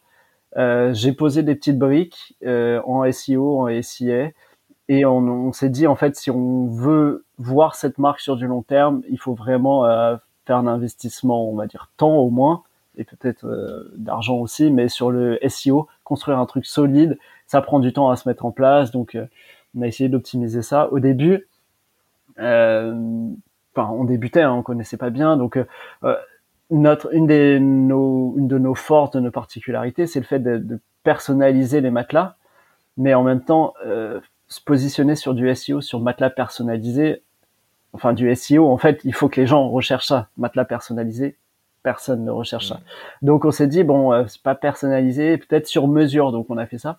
Au début, on avait que des coups de fil. de gens qui cherchaient des matelas sur mesure pour des bateaux, pour des, des structures un peu particulières. Sauf qu'en fait, c'est pas du tout ça notre notre sur-mesure à nous. Il est choisir tes matières et tout. Donc personnaliser, ça allait pas du tout. Donc en fait, euh, après euh, plusieurs mois d'échecs, en fait tous les coups de fil étaient sur ça. On se disait mais en fait on est très bien positionné sur ça, mais c'est absolument pas ça sur ce qu'on veut. Donc on s'est dit bon il faut qu'on recasse un peu tout ça. On a pris le temps de la réflexion et on s'est dit bon en fait on va se repositionner sur naturel, latex naturel, matière naturelle, bio, écologique. Avec matelas. Avec matelas, oui. Et matelas et literie. Enfin les deux mots clés matelas et literie et après, on associe ça à du naturel, donc euh, sur les différentes formes bio, naturel, euh, machin. Euh, donc, donc voilà. Donc on a commencé après à bien se positionner là-dessus. Et, et en fait, on, bah, en se renseignant, on s'est rendu compte qu'en fait, on, un moment, on s'est posé face à un choix qui était est-ce que on optimise tout notre site pour être très très très très bien optimisé sur du SEO, sur euh, par exemple euh, matelas naturel ou matelas latex naturel? Et en fait, on avait pas mal de concurrents qui se positionnaient comme ça, qui avaient même des URL qui étaient euh, matelas-latex-naturel. Donc en termes d'optimisation SEO, avoir ça dans ton URL, ton nom de domaine, c'est quand même hyper fort. Et, et en fait, on a fait le choix vraiment de construire une marque à ce moment-là, on s'est dit, ben, on ira moins vite, mais on va créer une marque, une marque forte, et on va euh, brander notre truc et avoir quelque chose où les gens vont avoir confiance. On va essayer d'être nous-mêmes, faire transpirer nos valeurs sur notre site, les faire venir avec ces mots-clés-là, mais euh, on veut pas en fait être juste un un produit. On voulait pas être juste un produit matelas en latex naturel. On voulait être une marque Cosme qui fait de la literie naturelle, personnalisable et compagnie. Mais on voulait être une marque, on voulait construire une marque tout en se disant ça va prendre plus de temps, ça va être plus compliqué. Mais en fait, si on veut voir un truc long terme et si on veut se faire kiffer dans ce qu'on fait, ça passe par ça. Et du coup, ça a été un choix qui était assez facile finalement parce qu'on savait pourquoi on le faisait, tout en acceptant le fait que bah, ça allait être plus long à mettre en place et compagnie. Et, euh, aujourd'hui, on regrette pas du tout parce que parce que la marque commence à prendre un petit peu. Et euh, voilà, on, c'était important pour nous de, d'être une marque avant d'être simplement un produit. Mmh.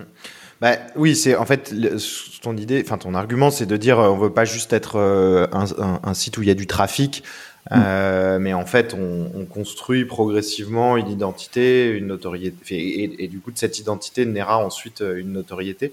C'est ça. Euh, mais, mais donc, quand même, avant le lancement de votre première boutique, visiblement, c'est le SEO qui vous amène vos premiers visiteurs. Le SEO, SIA aussi beaucoup. En fait, le SEO, on a, on a posé des bases au début, et après, on a le SIA, ça va beaucoup plus vite c'est beaucoup plus facile. Donc, euh, on s'est dit, faut poser des bases de SEO. Et ensuite, on fait du SIA pour générer du trafic et compagnie. Et, euh, et on essayait d'avoir des stratégies qui étaient complémentaires, en fait, euh, enfin, qui suivaient, qui y une certaine logique entre le SIA et le SEO. Et donc, en fait, quand à un moment on se positionnait sur, on va dire, l'ITRI sur mesure, bah, on faisait plus ou moins la même chose sur le SIA à ce moment-là. Et quand on a rechangé pour pour passer sur plus du côté literie, matelas naturel, bio et compagnie. Bah, la stratégie SIA, elle suivait aussi, euh, mm. Suivait dans ce sens-là. Mais ça, ça, je pense que pour, pour les entrepreneurs qui, qui écoutent, euh, la réflexion sémantique, euh, elle est assez intéressante. C'est-à-dire que quand, on parle SEO, euh, souvent on voit ça de façon très globale, genre travaille ton SEO, mais ça veut rien, ça veut tout et rien dire, tu vois. C'est, ça se décompose. Il y a des, il y a des branches peut-être où il y a des opportunités, mais il n'y a pas forcément de volume. à l'inverse, il y en a certaines où il peut y avoir énormément de volume, mais alors mm. par contre c'est trusté par bah, Dunlopilo, les plus gros, Trika, et puis les DNVB qui arrivent, qui ont la capacité de faire du contenu tous les jours, tous les en masse. Euh, donc vous, c'est intéressant d'avoir été, euh, d'avoir eu le timing de vous positionner sur des choses comme matelas euh, en matière naturelle, matelas latex naturel, tout ça. Ouais, on a toujours été très spécifique dans nos, nos mots clés. En fait, très vite, on s'est rendu compte que, enfin, quand tu vois le coût des mots clés, il y a un outil Google qui permet de, de, savoir un peu le coût des mots clés en SIA. Et en fait, juste matelas, ça coûte extrêmement cher et il y a beaucoup beaucoup de monde dessus. Et puis de toute façon, quelqu'un qui cherche un matelas, il peut chercher un matelas à 20 euros comme un matelas à 100 000 euros. En fait, on n'en sait rien et c'est c'est pas là où on a besoin d'être. Essayons d'être le plus. Enfin, nous, notre positionnement et notre idée, elle a été de se dire, soyons le plus spécifique possible. On aura moins de trafic, moins de clics. Par contre, les gens qui viennent sur notre site, ils vont trouver leur bonheur et, euh, on va travailler le site pour qu'ils soient, ils convertissent vraiment. En fait, qu'ils donnent les, éléments que les gens attendent à ce niveau-là plutôt que d'essayer de toucher tout le monde. Ça pas, enfin pour moi ça avait pas d'intérêt, c'était une perte de temps, d'argent. Au début on n'était que deux, euh, fallait choisir aussi ses combats et, euh, et, commençons un peu plus petit, tout simplement en se disant euh, bah, on aura moins de trafic, mais en prod bah, aujourd'hui on n'est pas, on sait pas si on est capable de produire 50 matelas par jour. Donc en fait on va juste aller sur un truc très spécifique, puis on va en commencer à produire un matelas, puis deux, puis 10 par jour, puis on va voir, et, et, au fur et à mesure, si la prod elle suit, on va pouvoir augmenter les budgets et compagnie.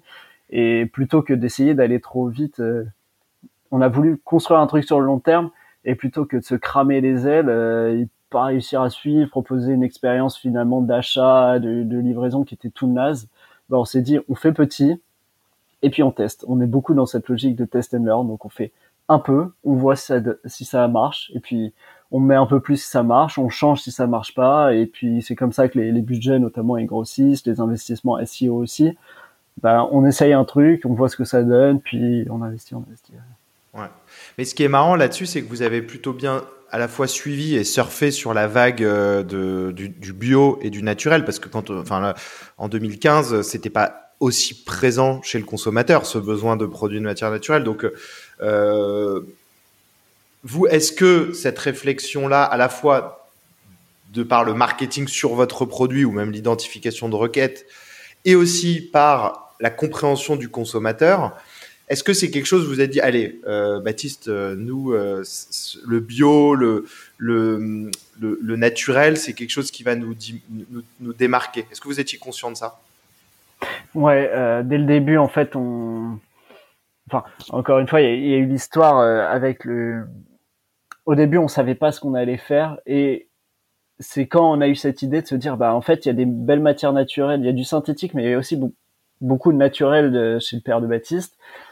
Peut-être qu'on peut se concentrer là-dessus et c'est des, discussions qu'on avait. Euh, en fait, à l'époque, quand on s'est lancé avec Baptiste, on était en coloc dans 18 mètres carrés, donc euh, quasiment en mezzanine. Il y a un au-dessus, un dessous, et en fait, on parlait de ça toute la journée, euh, même le soir en se couchant. et et finalement, c'est des discussions, des discussions, et on s'est dit, mais en fait, il y a quelque chose à aller faire là-bas. Effectivement, à l'époque, c'était moins développé, mais euh, mais on se disait qu'il y avait quelque chose. On a regardé un peu, il y avait quelques concurrents qui existaient. On s'est dit, bah si eux ils existent, il y a sûrement un marché, faut qu'on aille voir. Et puis et puis c'était beaucoup plus valorisant. Je, vais être très honnête sur ce point-là. En fait, quand on s'est lancé dans la literie, on avait honte euh, au début de venir à nos, potes, euh, bah on fait euh, des matelas. on avait un truc qui ah ça allait pas, on n'était pas on n'était pas fiers de nous alors qu'on lançait un projet qui était cool et tout, mais on n'était pas très à l'aise avec ça. Et quand on a commencé à creuser la partie du naturel, on est devenu beaucoup plus à l'aise avec notre produit, avec notre projet, en se disant ben en fait on fait pas des matelas, on, on a une vraie philosophie, on va mettre une philosophie en place, un côté naturel et on va être et là, on était beaucoup plus fiers de nous et on allait chercher des infos et on se disait il y a quelque chose à faire et en fait ça a l'air sympa. Donc notamment en regardant des concurrents, bah, en regardant tout simplement l'évolution dans les supermarchés, on se rendait compte qu'il y avait de plus en plus de, bah, de, de, rayons sur le bio. Euh.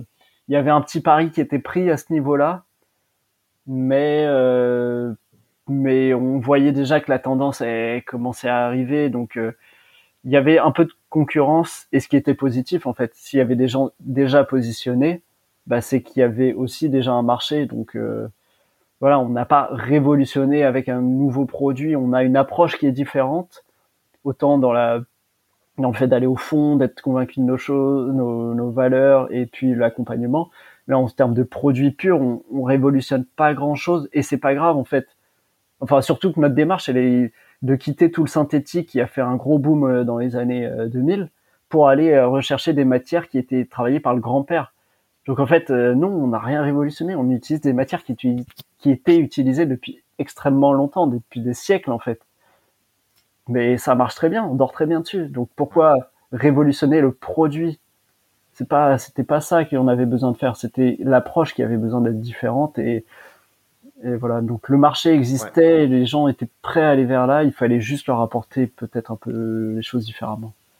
Et dans la compréhension du consommateur, quand, quand vous ouvrez par exemple une, une, boutique dans le 11e à Paris, euh, vous, avez aussi euh, vous avez conscientisé l'idée de se dire bon allez on va aller cibler le bobo euh, citadin euh, pareil à Lyon vous êtes dans le deuxième mm. à Nantes qui est une ville quand même très portée sur le naturel le bio et vous avez eu très tôt la conscience aussi d'un une sorte de persona qui avait qui avait ces, aspirations là ouais on a bah en fait on a on écoutait nos clients en fait c'est une démarche qu'on a toujours essayé d'avoir de, de comprendre les clients de poser des questions de savoir qui ils sont et euh, on n'a pas des stats très arrêtés, mais en tout cas, dès qu'on est en contact avec un client, on essaye de, de cerner ces profils-là. Et effectivement, le côté euh, euh, bobo est, est, ressorti.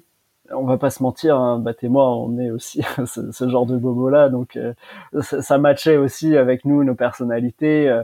on avait regardé des, boutiques dans le 16e, mais en fait, on se reconnaissait pas là-dedans. Pour nous, c'était important que la marque soit notre image aussi.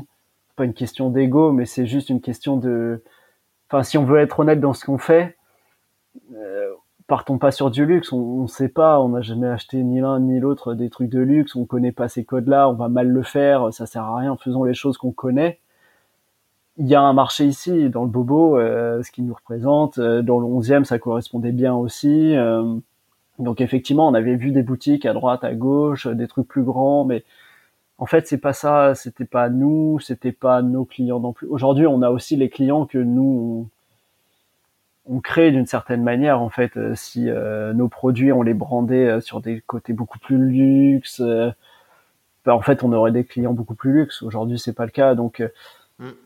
Donc voilà, nos clients ils correspondent aussi à ce que nous on propose d'une certaine manière. Et mais oui, dans, dans si je reviens sur le côté persona, c'est quelque chose qu'on essaye de de d'alimenter en fait au quotidien. On pose des questions à nos clients et tout pour savoir qui sont affinés. Surtout depuis qu'on a lancé une gamme bébé, ben, en fait les profils sont complètement différents. Les euh, les paniers moyens sont très différents, les profils sont très différents. Euh, donc, euh, donc, voilà. Et si je peux rebondir un peu sur ça, sur le côté matelas bébé, ça a été une vraie étape où on s'est dit on, on va toucher un profil qui est très différent mais ce matelas bébé, il peut être l'occasion de toucher donc un profil différent et faire découvrir notre marque à travers un produit beaucoup plus accessible. Et même s'ils sont pas aujourd'hui euh, concernés par le bio pour eux, le bio le naturel, j'entends, ben en fait, quand tu as un enfant, tu l'es beaucoup plus, tu veux le meilleur pour ton enfant, tu veux lui offrir euh, tout ce qui est le plus sain et tout, et tu commences à rentrer dans cette démarche-là, et c'est notre euh, produit matelas bébé, il est c'est l'occasion de faire découvrir notre marque à des gens qui étaient moins concernés et qui commencent à l'être par, euh, par leur bébé. Ouais, je te confirme, moi c'est comme ça que j'en avais, enfin j'avais raconté ça à Baptiste. Moi, pour ma fille qui a deux ans, là, quand elle est née, on lui avait acheté. Euh, euh, enfin, on était très sensible en fait à l'idée du, du, matelas qui est qui est en matière naturelle. Euh, c'est vrai que pour toi, tu l'es pas du tout. Euh, pour, ton enfant, tu, tu vas l'être.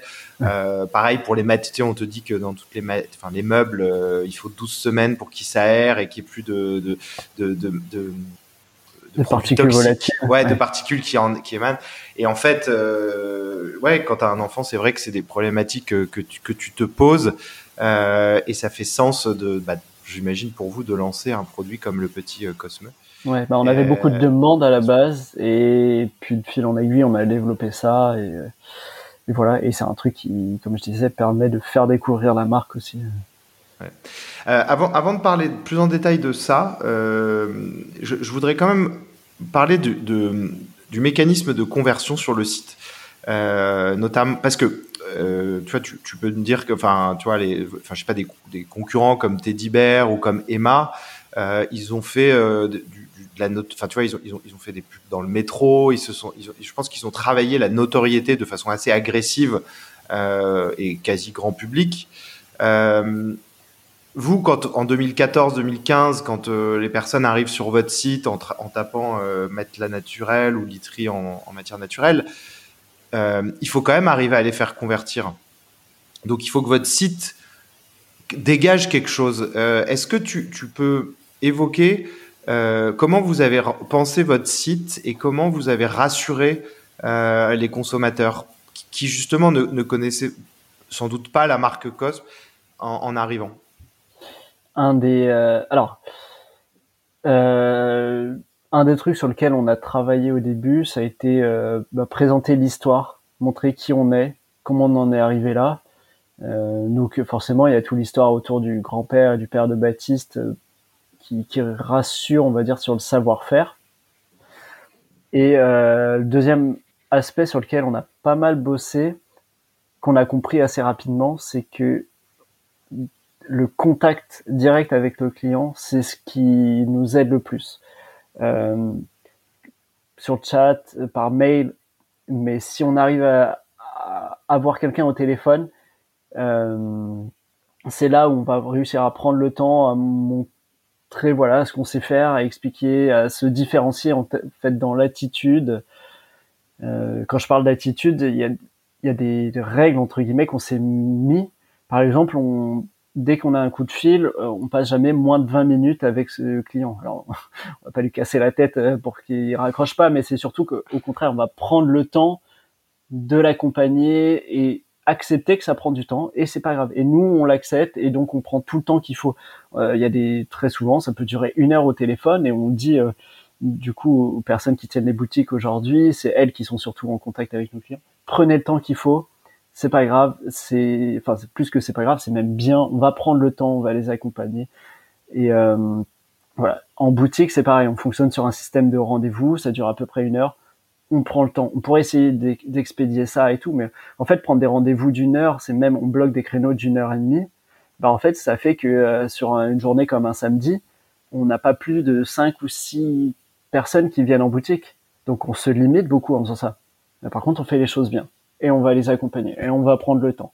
Et c'est là, en fait, où je reviens par rapport au, site. En fait, c'est c'est l'accompagnement sur lequel on a beaucoup misé on, a poussé à fond pour qu'ils rentrent en contact avec nous, que ce soit sur le chat, par mail, mais surtout par téléphone au début. Et aujourd'hui, on pousse aussi beaucoup à venir en boutique pour prendre le temps et leur proposer une expérience euh, plus approfondie en fait qu'un simple achat euh, rapide sur le, site. Et donc par exemple sur le SE, quand vous faisiez du SEA, euh, vous alliez, vous aviez pas fait euh, des landing pages spécifiques pour euh, pour que ça convertisse mieux vous envoyez Non, parce qu'en fait tout le site a été dès le début réfléchi pour ça, donc il n'y a pas plus une landing page qui était nécessaire en fait. C'est euh, le site le, le, numéro de téléphone normalement tu le vois partout dès que tu navigues sur notre site, tu le vois partout ce, ce numéro de téléphone. Il est hmm. il est toujours là. Le, le chat aussi, il va se déclencher au bout d'un moment pour euh, bah, pousser un petit peu à venir euh, à venir discuter avec nous. Là, on est en train de retravailler justement un bandeau de contact pour que tous les contacts soient disponibles très rapidement et que ça soit toujours visible et que tu puisses rentrer en contact avec nous facilement. Donc c'est vraiment cette démarche rentrer en contact avec nous parce qu'on a autre chose à vous dire, à vous apporter que simplement une fiche technique euh, sur un produit. Tu penses que c'est quoi le plus gros élément de réassurance si tu, tu prends euh, trois DNVB qui ont une notoriété relativement euh, enfin normale, tu vois, euh, quels sont les, les, principaux éléments de réassurance, genre sur un site Surtout sur le site, tu mettrais quoi euh C'est une très bonne question. Je pense que les, bah, je reviens sur ça, mais en fait, tu vas voir que dans tous les, notamment dans notre secteur, les, les numéros de téléphone, les services clients, ils sont très mis en avant justement. Euh, contactez-nous, les gens ont besoin d'être rassurés sur ça. Euh, le fait qu'il y ait des boutiques, c'est-à-dire c'est quelque chose où je vais je vais investir et derrière ça va bah, j'ai quand même euh, un endroit où aller pour bah, si ça va pas en fait juste et après il y a la enfin c'est peut-être tout con mais le fait de pouvoir payer en plusieurs fois je sais que les gens sont très friands de ça ça rassure aussi le fait de se dire je vais pouvoir étaler mon Ah non, pardon. Je pense que les 100 nuits d'essai, les 100 nuits d'essai, c'est un truc donc très spécifique à notre secteur, mais qui fait une grosse différence entre les DNVB bien établis et euh, les marques à l'ancienne en fait qui euh, qui proposent pas ça. Et aujourd'hui, le secteur est en train de changer justement à ce niveau-là parce que euh, on passe, on voit dans tous nos produits, tout nos, notre quotidien, on passe beaucoup plus sur du service. Et ben le, le la literie, elle doit de plus, de plus en plus être vue comme du service aussi. Et c'est sans nuit d'essai, ça, ça joue dans ce sens-là. Alors là, c'est sur le, votre site, quand je suis dessus, sur le, c'est vrai que les 100 nuits d'essai sont pas forcément mis en avant, mais quand je regarde mm. avec certains concurrents euh, français, d'ailleurs, euh, Emma ou, ou Teddy Bear, euh, il n'y a pas le côté euh naturel et il n'y a pas forcément non plus la présence en magasin. Donc c'est vrai que vous, enfin, vous avez quand même ces éléments différenciants qui sont assez forts. Et sur le numéro de téléphone, non, ils ont, ils ont pas de. Par exemple, là, je suis sur le site d'Emma, ils ont pas de numéro de téléphone. Euh.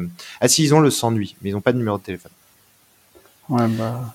Mais, euh, mais vous, il y a, ouais, le côté naturel est quand même. Euh, il saute quand même aux yeux. Est-ce que, est-ce que ça, a évolué depuis 2015 euh, tu, sens que là, le besoin de réassurance avec tout ce qu'ont apporté les DNVB, tu sens qu'il a évolué? En fait, on est sur un, produit où il n'y a pas de récurrence un, il n'y a pas de récurrence, et deux, euh, j'ai envie de dire que c'est un, secteur qui est pas très intéressant dans le sens euh, c'est un achat de matelas, c'est assez peu vibrant pour les consommateurs.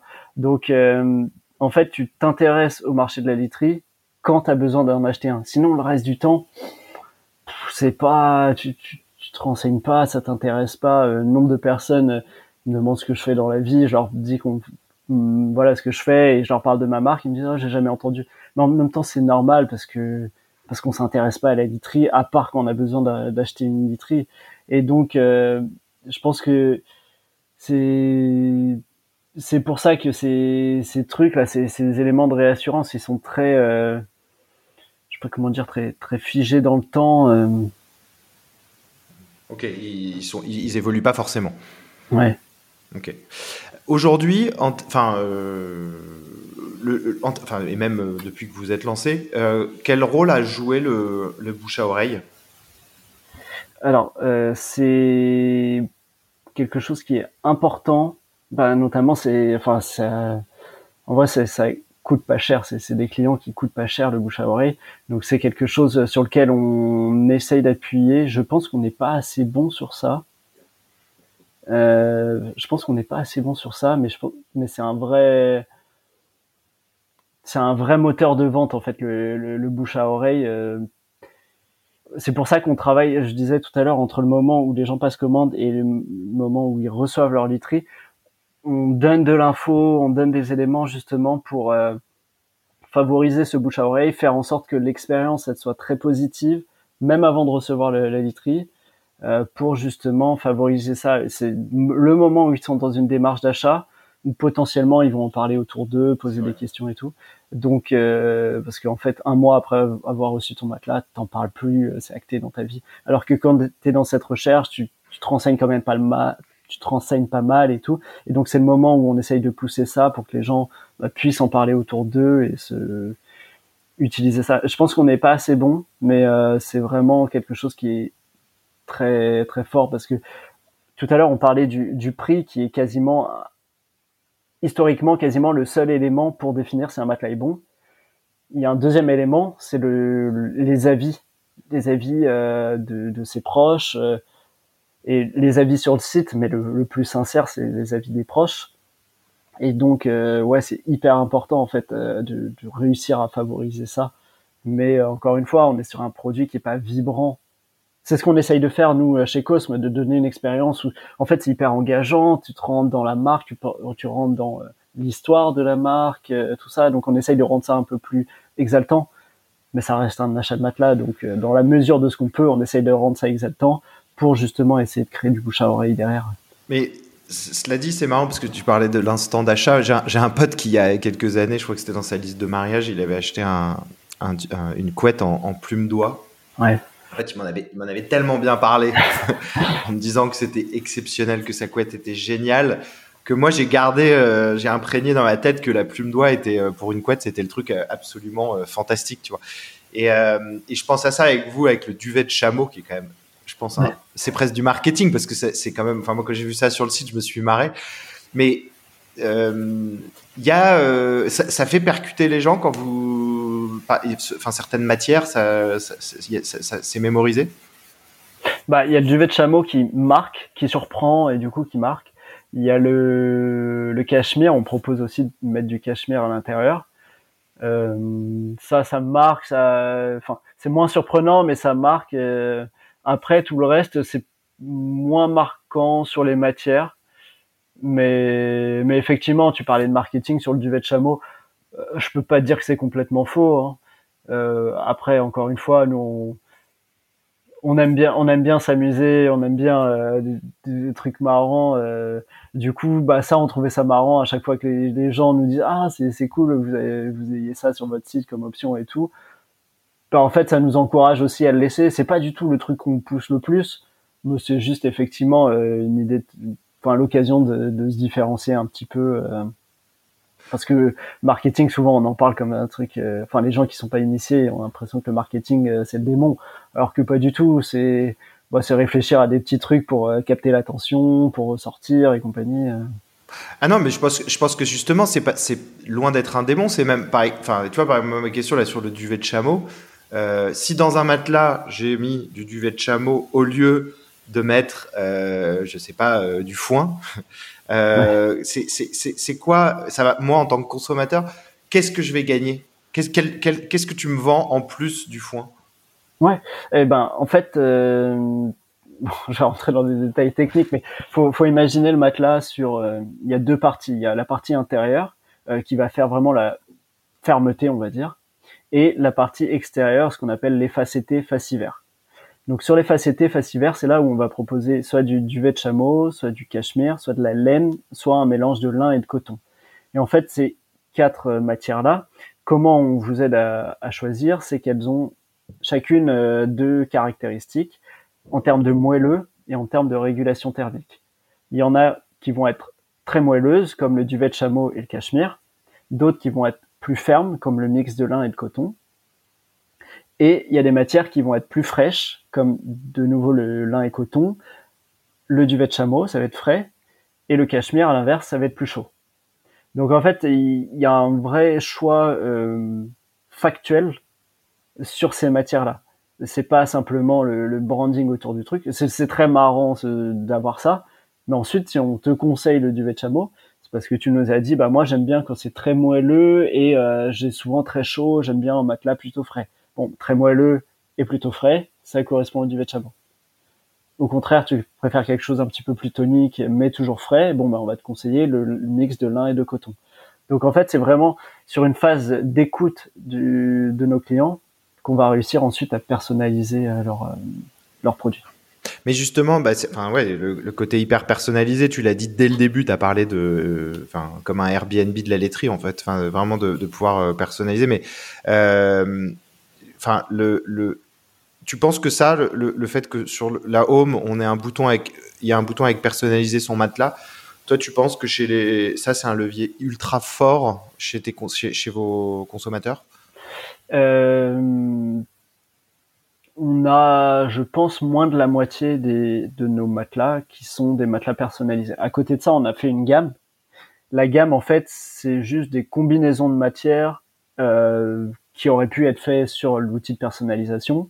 Le prix final est exactement le même si tu passes par l'outil de personnalisation ou la gamme. Donc c'est plus des combinaisons pour dire bah si euh, si t'as chaud et que euh, t'aimes du moelleux, il y a ce produit là. Mais en fait, tu peux aller le choisir et changer un aspect ou deux. Et euh, donc il y a moins de la moitié qui est personnalisé. Mais euh, mais c'est un enfin dans notre démarche, c'est hyper important de le proposer même si au final les gens vont pas forcément te choisir, la personnalisation, j'entends, c'est hyper important de le proposer parce que c'est la concrétisation de tout l'accompagnement dont on parle en fait. Mmh. Et euh, on parlait de téléphone, de mail, de chat. Eh ben, si tu veux pas rentrer en contact avec nous, t'as ça qui te permet d'avoir cet accompagnement euh, directement en fait. Donc c'est plus un argument et une concrétisation de la, de l'accompagnement. Ouais, en fait, ce qui est intéressant avec ce que tu disais sur les DNVB qui ont plutôt proposé un, produit unique, un matelas unique, parce que euh, on sait que en marketing, trop de choix va polluer le consommateur dans sa réflexion et que je pense que la, enfin, le, fait que des DNV, beaucoup de DNVB dans ce secteur-là en aient proposé qu'un, c'est aussi pour avoir pour que le consommateur il ait une, une lisibilité qui soit forte. Euh, mais vous, vous êtes revenu venu sur une une enfin une extension de la gamme, mais en, une extension qui, qui, a du sens, c'est-à-dire où, où, chaque variante euh, est euh, avec un produit bien spécifique, avec un besoin qui est bien spécifique. C'est pas, euh, vous n'avez pas euh, démultiplié pour démultiplier quoi. L'approche marketing des DNVB, elle me semble très bien pour faciliter le choix et je pense que c'est bien d'une certaine manière. Mais c'est aussi que toutes ces entreprises-là, mais vraiment toutes, il n'y en a aucune qui fabrique.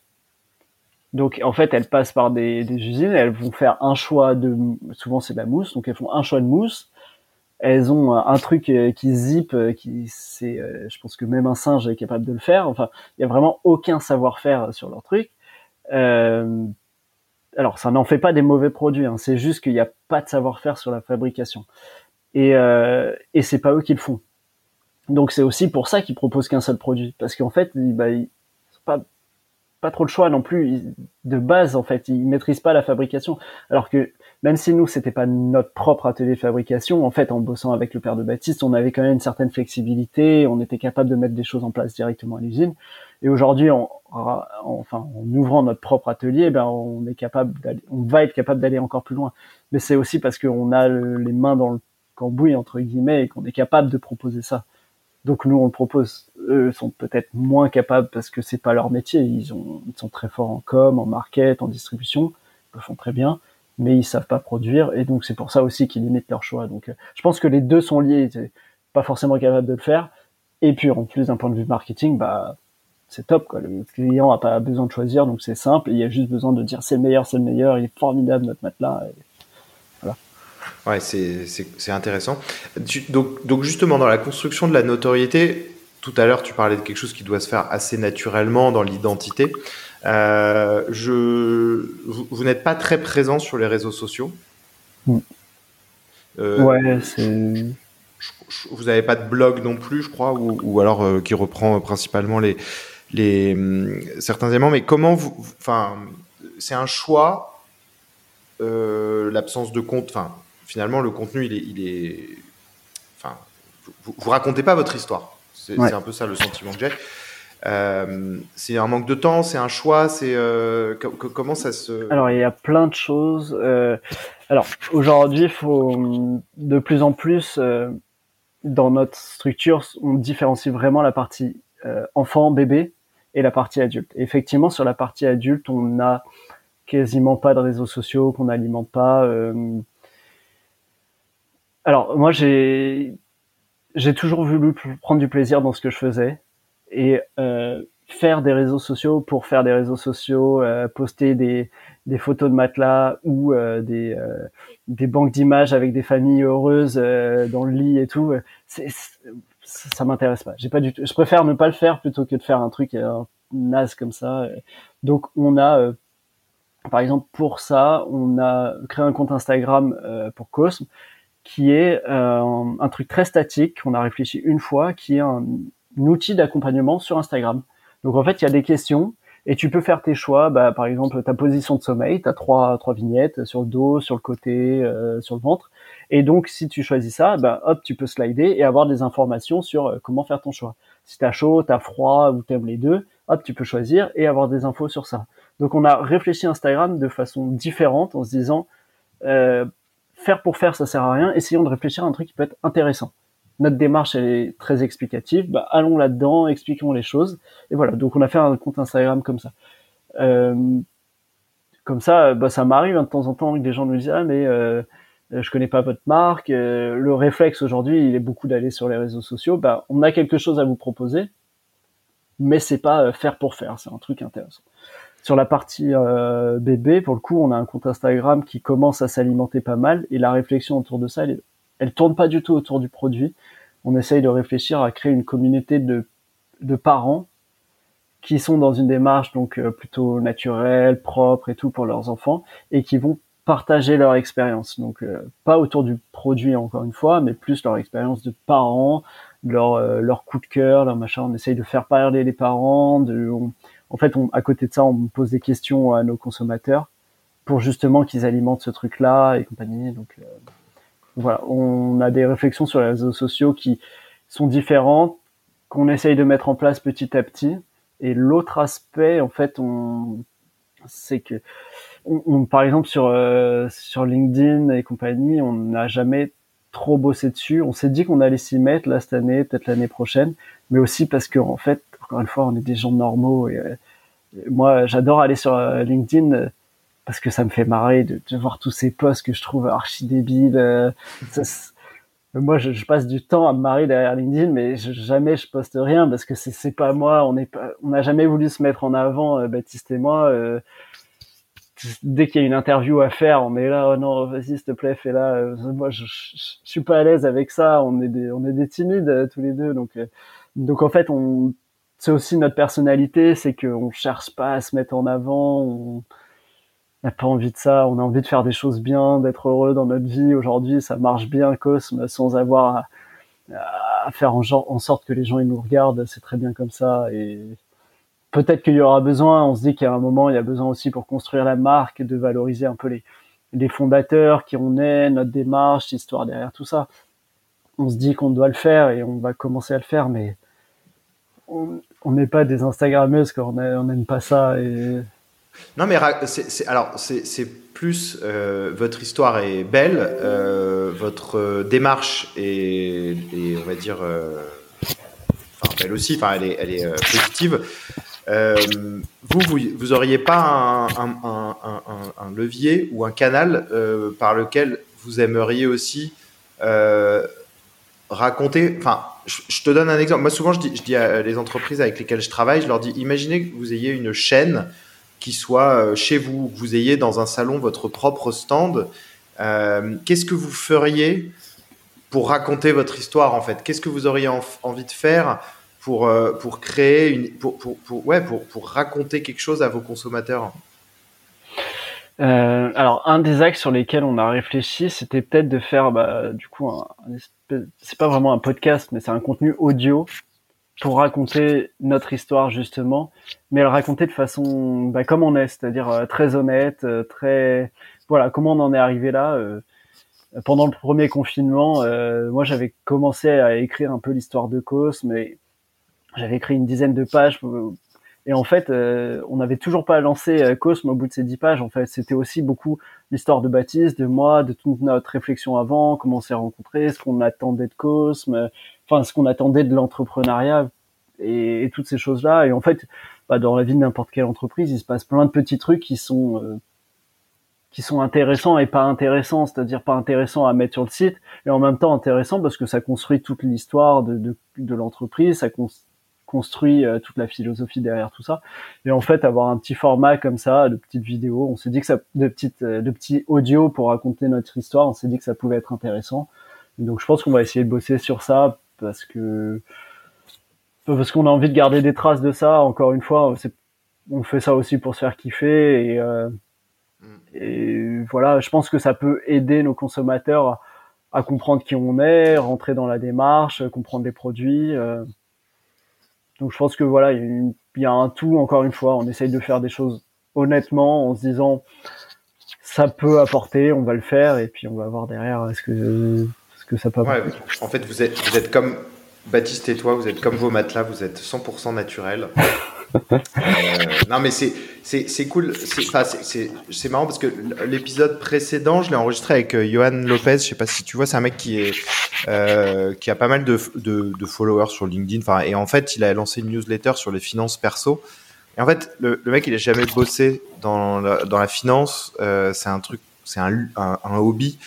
Sur lequel il écrit et il écrit avec une transparence totale, mais en, en donnant des conseils quand même. Enfin, tu vois, il dit c'est important de penser à ses finances personnelles, mais ce, ce, ce, mode de communication ultra personnel fonctionne. Il est authentique et en fait, euh, quand je t'entends, euh, je pense que les dissonances euh, du marketing sont de plus en plus comprises par les consommateurs. Euh, elles durent pas parce que si jamais tu vends un truc qui est pas vrai, bah ça, le bouche à oreille il va péricliter un moment, enfin ça va s'arrêter. Euh, et donc en fait, euh, je pense que le proche, enfin, le, le, mode de consommation qui, qui fonctionne, bon et malheureusement faut être honnête, donc il n'y a, y a, pas tellement d'autres choix. Euh, mais mais voilà, c'est c'est ce qu'attendent beaucoup aussi les consommateurs. Ils veulent plus d'hypocrisie euh, marketing ou euh, ou produit même. Hein. Mais je pense qu'on leur proposait pas forcément ça avant non plus.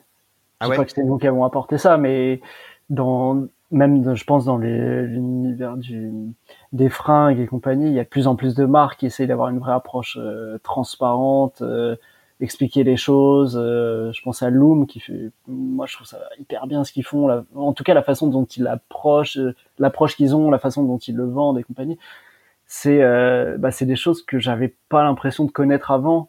Et j'ai l'impression, bah, tout simplement, il n'y avait pas de marque qui se positionnait comme ça. Ils font quoi C'est quoi euh, C'est des, des, vêtements, mais euh, ils ont des collections euh, très limitées. Euh, ils font pas des quantités à l'infini et tout. En fait, ils font une collection, une quantité. je crois même que ça marche sur un système de, de prévente. Comme ça, il, tout est calculé, il n'y a pas de, de perte. et voilà, ils font une collection, ils vendent, ils refont une collection, ils revendent et, et ils cherchent pas à grossir. J'avais entendu des trucs sur ça. Et, la fondatrice, elle, dit qu'elle elle cherche pas à grossir, c'est pas euh, faire plus d'argent pour plus grossir. En fait, euh, il y a quelques personnes dans son équipe, elles font un truc, ils vendent, ils font de la marge, ils payent tout le monde, ils revendent un truc, ils réinvestissent, sans chercher à être milliardaire et tout. Et je pense que notre démarche, elle est un peu la même. Euh, en fait, on n'a pas envie de venir des énormes groupes. hier encore, on me posait la question, ah, mais vous avez pas reçu des offres encore de, de rachat et tout. en fait, ouais, je sais pas, ça m'intéresse pas. Moi, je je prends plaisir à faire ce que je fais. Euh, je suis payé tous les mois. Euh, je paye mes équipes tous les mois. Euh, j'adore les gens avec qui je bosse. franchement, j'ai pas envie d'être acheté. Ça m'intéresse pas en fait. Mm. J'ai juste envie d'un truc honnête et et je pense qu'effectivement, les, tu parlais des consommateurs, est-ce qu'ils le voient? Je pense que oui, en fait, ils s'en rendent compte. Et mais aujourd'hui, il y a ces alternatives comme nous, comme Loom, qui sont proposées et donc, bah, aujourd'hui, ils se posent la question, les clients, et tout le monde se pose pas la question, et ben, c'est pas grave, hein, mais la, démarche d'achat, elle change, à mon avis, ouais.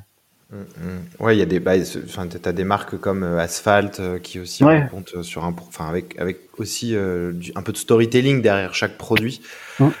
juste, je, je, voudrais juste sur Instagram, là, ce que tu disais sur Cosme, Cosme Litry, enfin, le, votre Instagram, j'ai pas bien compris euh, ce que c'était, c'est en fait, euh, vous avez fait le choix. En gros, votre Instagram euh, permet de d'engager dans la personnalisation, c'est ça l'idée? Je ne le vois pas là sur le site, c'est pour ça que je suis, sur, votre Instagram, je le vois pas et je, ça serait intéressant peut-être de le Alors, ça s'appelle le guide Cosme sur Instagram. C'est pas juste Cosme. Okay, je suis Et en fait, c'est comme une série de questions où tu vas avoir une question sur ta position de sommeil et ensuite, tu as des as trois options, tu vois, il y a trois vignettes sur Instagram, donc tu as trois options. Par exemple, je dors sur le côté, je dors sur le ventre, je dors sur le dos. Et euh, tu sais, tu peux slider euh, quand tu es sur une vignette, tu peux slider et avoir d'autres euh, d'autres photos sur la même vignette. Et ben là, c'est ça. C'est si tu dors sur le dos, tu vas sur la vignette je dors sur le dos et tu slides. Et là, on va te dire, bah si tu dors sur le dos, il est conseillé d'avoir un truc euh, plutôt ferme comme ça, comme ça. Les options que nous on propose, c'est ça. Ces matières là, du coup, bah, la, fibre de coco, elle vient de tel endroit, le latex, il vient de tel endroit. ensuite, tu passes à la question d'après, donc tu descends un peu sur notre fil. Et euh, la question d'après, ça peut être euh, est-ce que euh, tu aimes bien avoir ah chaud ou froid? Et donc, hop, tu choisis j'aime avoir chaud, j'aime avoir froid, et ça dépend des saisons. Et en fonction de ce que tu choisis comme option, tu as des informations là-dessus. Ah oui, donc c'est un, un compte spécifique, le guide. Voilà, c'est ça, le guide COSP. Ouais, ok. Euh, ok, ok, d'accord, je, je, je, vois mieux. Très bien. Euh, bon, c'est intéressant tout ça. Il y a, une, il y a une, une, dernière euh, partie que je voudrais voir avec toi, c'était les prestataires. Parce que tu, tu, tu as parlé d'une agence avec laquelle vous avez travaillé au tout début, quand vous vous êtes lancé. et, et, du coup, bah, depuis que vous êtes lancé, je voudrais un petit peu mieux comprendre aussi comment vous, vous avez pu travailler avec des prestataires, sur quoi ils vous ont accompagné. cette première agence, elle faisait, elle faisait quoi exactement? Elle nous a aidé à mettre notre site en ligne et elle a fait le, le design. Après, c'est plus du tout le site qu'on a aujourd'hui, il a été refait.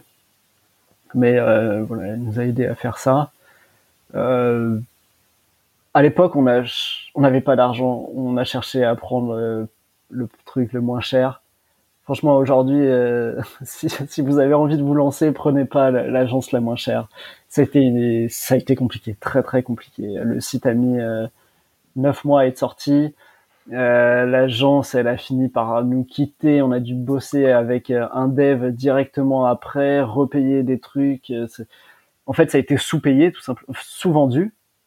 Donc, donc sous-payé. Donc, donc il y a un moment, ça allait plus en fait. Il y a juste un moment. En fait, les, les choses ont un certain prix. Un site internet, ça a un prix, un temps, du temps. Faut pas chercher à faire le moins cher possible parce qu'en en fait on a perdu énormément de temps et derrière on a dû remettre de l'argent. Donc en fait on aurait mieux fait de prendre une agence plus qui nous accompagnait mieux et qui souvent vendait pas son site. On aurait dû accepter de mettre un certain budget dès le début. Et voilà Ouais, surtout que votre site c'était un peu votre votre showroom quoi. Enfin, c'était le. on avait que ça au début, ouais. Ouais, c'est le truc clé quoi. Il y a il y a une. Mm.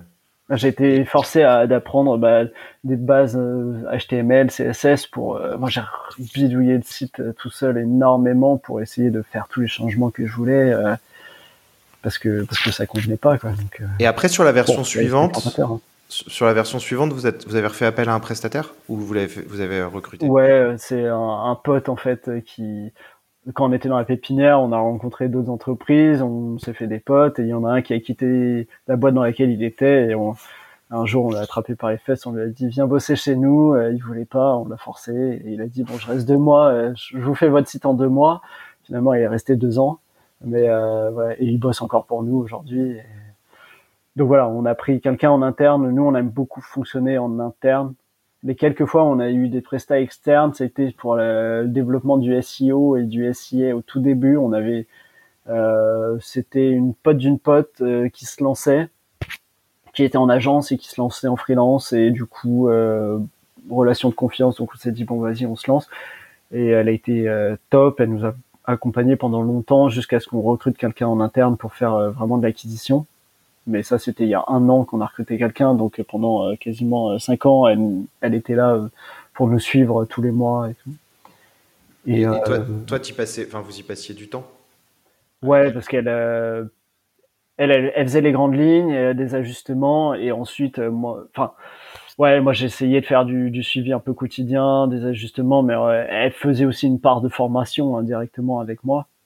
Donc euh, elle faisait un peu les deux. Elle, elle faisait des, du, de la technique et de l'accompagnement, ce qui me permettait moi, du, sur du suivi quotidien, de pouvoir aussi euh, mettre la main, euh, main à la pâte. Genre toi, tu analysais euh, sur Google Analytics le trafic, tu regardais s'il y avait des conversions, le travail était... C'est ça. sur les SIA, on essayait aussi beaucoup d'optimiser les, les, les, annonces, les campagnes, voir ce qui marchait, ce qui marchait pas. Ça nous permettait aussi de comprendre bah, quoi travailler sur le SEO, justement, euh, les campagnes qui marchaient bien en SIA. C'était, il y avait un levier à aller chercher sur le SEO, donc c'était, encore une fois, hein, tout ça pour moi c'est quand même très lié, donc euh, fallait capter capter les insights que tu pouvais avoir sur l'un pour ensuite le le rebasculer sur l'autre d'une certaine manière. Ouais. Tu, tu, passais par semaine, tu passais quel temps sur cette partie d'acquisition? On va dire si on, on, peut on peut dire que tout est de l'acquisition, mais euh, voilà sur cette partie-là de, de, trafic, tu, passais quoi comme, comme temps toi en tant que fondateur? Euh, Après moi, oui, j'étais enfin, je suis fondateur, mais euh, historiquement, ça a vraiment été ma partie. Nos, nos boulots ont été très vite euh, bien différenciés entre Baptiste et moi. Euh, moi, je m'occupais justement de la partie web, comme market, acquisition, un grand, un grand fourre-tout là-dedans. Et je pense que entre le travail SEO, SI, si on réduit à ces deux trucs-là, SEO, SIA, et euh, un chouïa de réseaux sociaux, même, même si ça me faisait chier de faire ça, euh, je pense que j'y passais au moins deux trois jours par semaine quand même. Ouais. Et, et ça, euh, parce que justement, le, je vois beaucoup moi d'entrepreneurs qui veulent un peu déléguer, et enfin tu vois, ils, eux-mêmes ne vont pas forcément passer ce temps dans la dans l'acquisition. Euh, toi, tu, enfin, il n'y a aucun regret et c'était, tu penses même, est-ce que c'était pas essentiel de passer tout ce temps sur l'acquisition?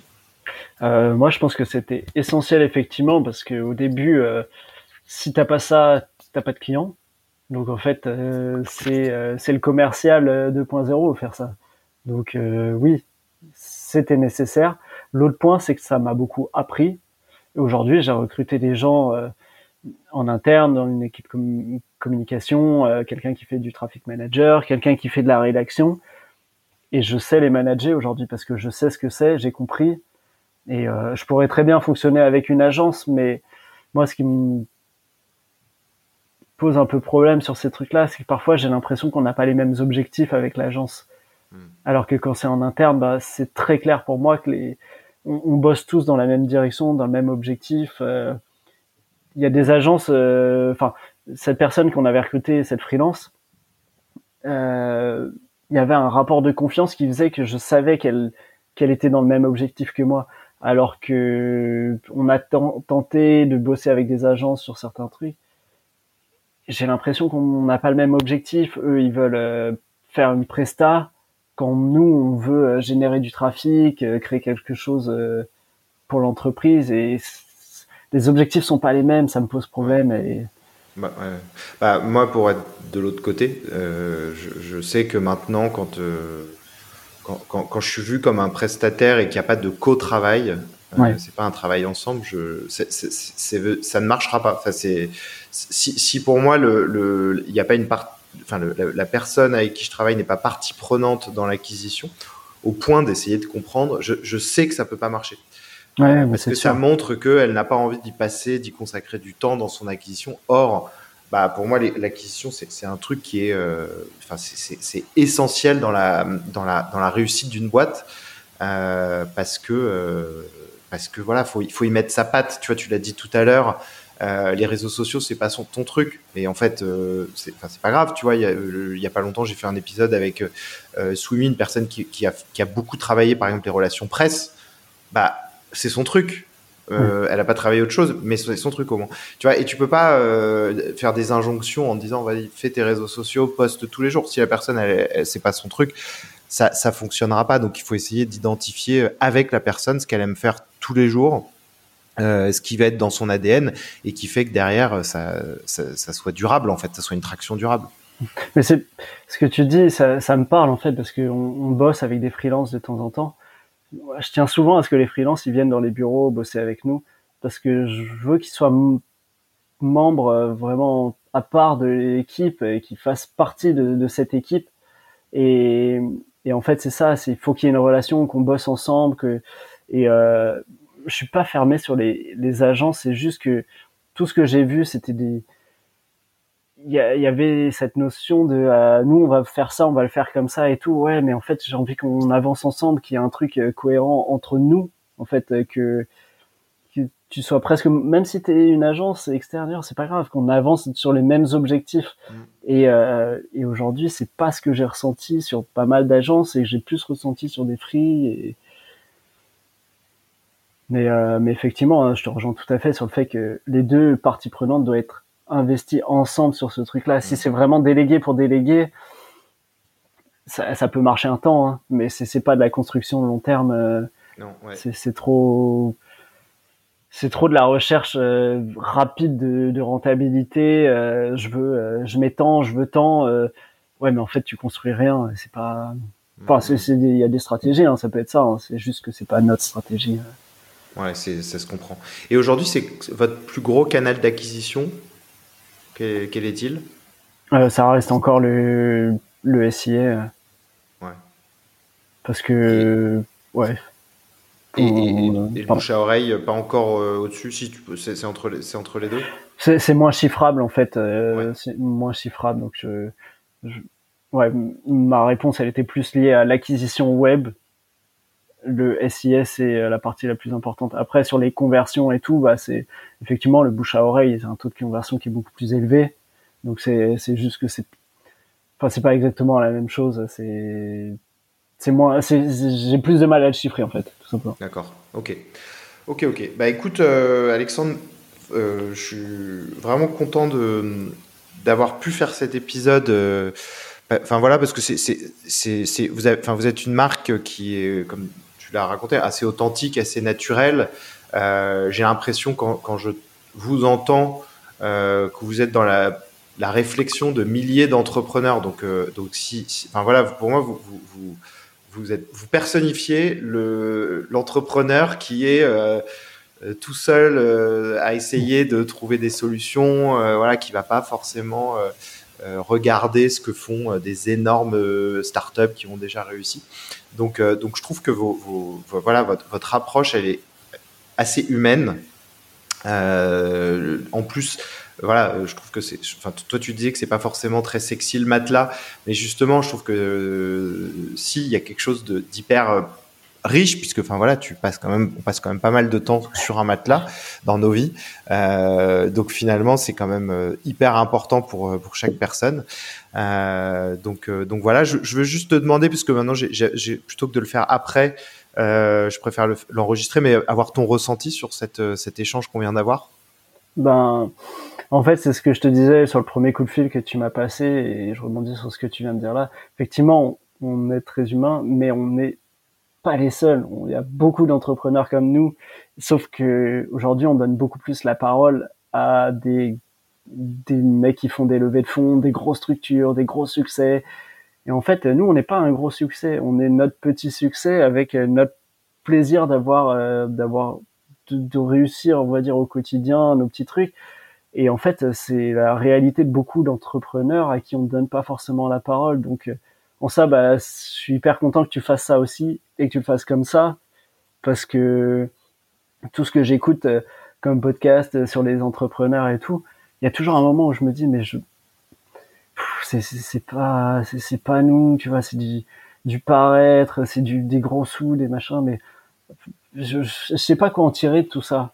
Mm. Et, et, là, la façon dont tu le fais, bah, c'est cool en fait. Donc ouais, moi, je suis hyper content d'avoir euh, eu cet échange avec toi. Euh, bah, justement sur ça, c'est, ça me semble être quelque chose de qui nous correspond en tout cas. Voilà. Ok, bon bah c'est cool. On est passé euh, une fois euh, sur sur BFM TV. Autant dire que j'ai transpiré et, et, je le mets pas beaucoup en avant parce qu'en fait encore une fois, c'est un truc qui nous ressemble pas de passer sur BFM, euh, alors que ça, bah, ce type d'échange, ça nous ressemble et c'est et c'est ça qu'on a envie d'écouter, donc euh, c'est ça que j'ai essayé de donner aussi. Ah ouais, bah c'est c'est marrant parce que moi j'ai un peu cette philosophie sur euh, le mon métier où tu vois on me dit faut que tu enfin tu vois je, moi je me suis pas senti dans le mode agence alors que la plupart des gens me disaient faut que tu recrutes des personnes pour travailler avec toi, faut que tu fasses une agence quoi. Mmh. Et en fait bah non, enfin moi je préfère c'est pas forcément. Enfin, je, veux, pas grossir, mais je veux, je veux faire euh, euh, travailler avec une typologie de clients qui plaît encore plus, faire grossir des clients, voilà, quitte à augmenter aussi, euh, enfin, à, me vendre de plus en plus cher, mais mais pas forcément d'être dans une hyper croissance, tu vois. Et et ça, ouais, c'est cool de, de de, bah, voilà, de pouvoir accueillir des personnes qui, qui partagent ça. en fait, il faut redéfinir ce que c'est vraiment le succès d'une entreprise. Mm. Et je trouve que Loom, il l'explique très bien dans les différentes interventions euh, qu'elle fait, notamment la, la fondatrice.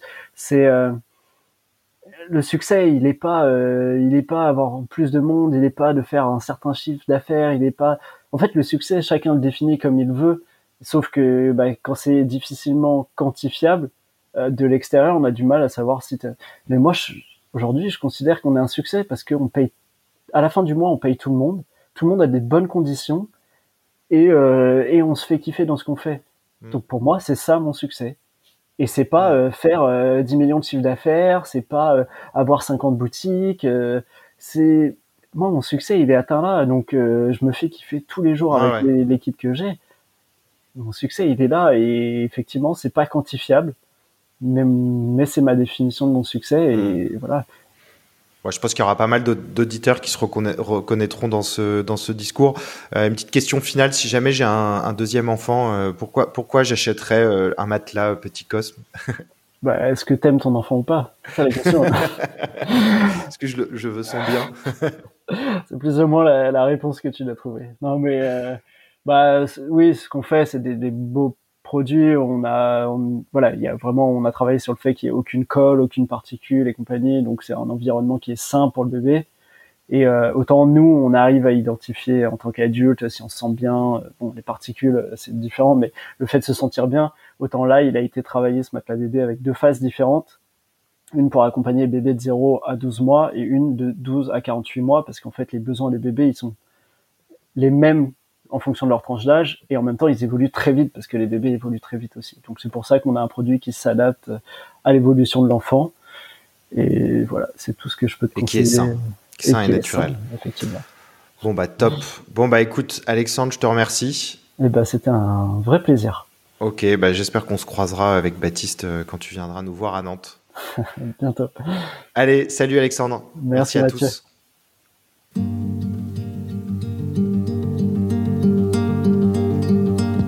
Je vous remercie à tous d'avoir écouté cet épisode jusqu'au bout. Si cet échange vous a plu ou fait réfléchir, n'hésitez pas à en parler sur les réseaux sociaux ou à des entrepreneurs autour de vous. Vous pouvez également vous inscrire sur mon site mathieusecarelli.com pour être tenu informé de la sortie des épisodes et pour recevoir tout mon contenu.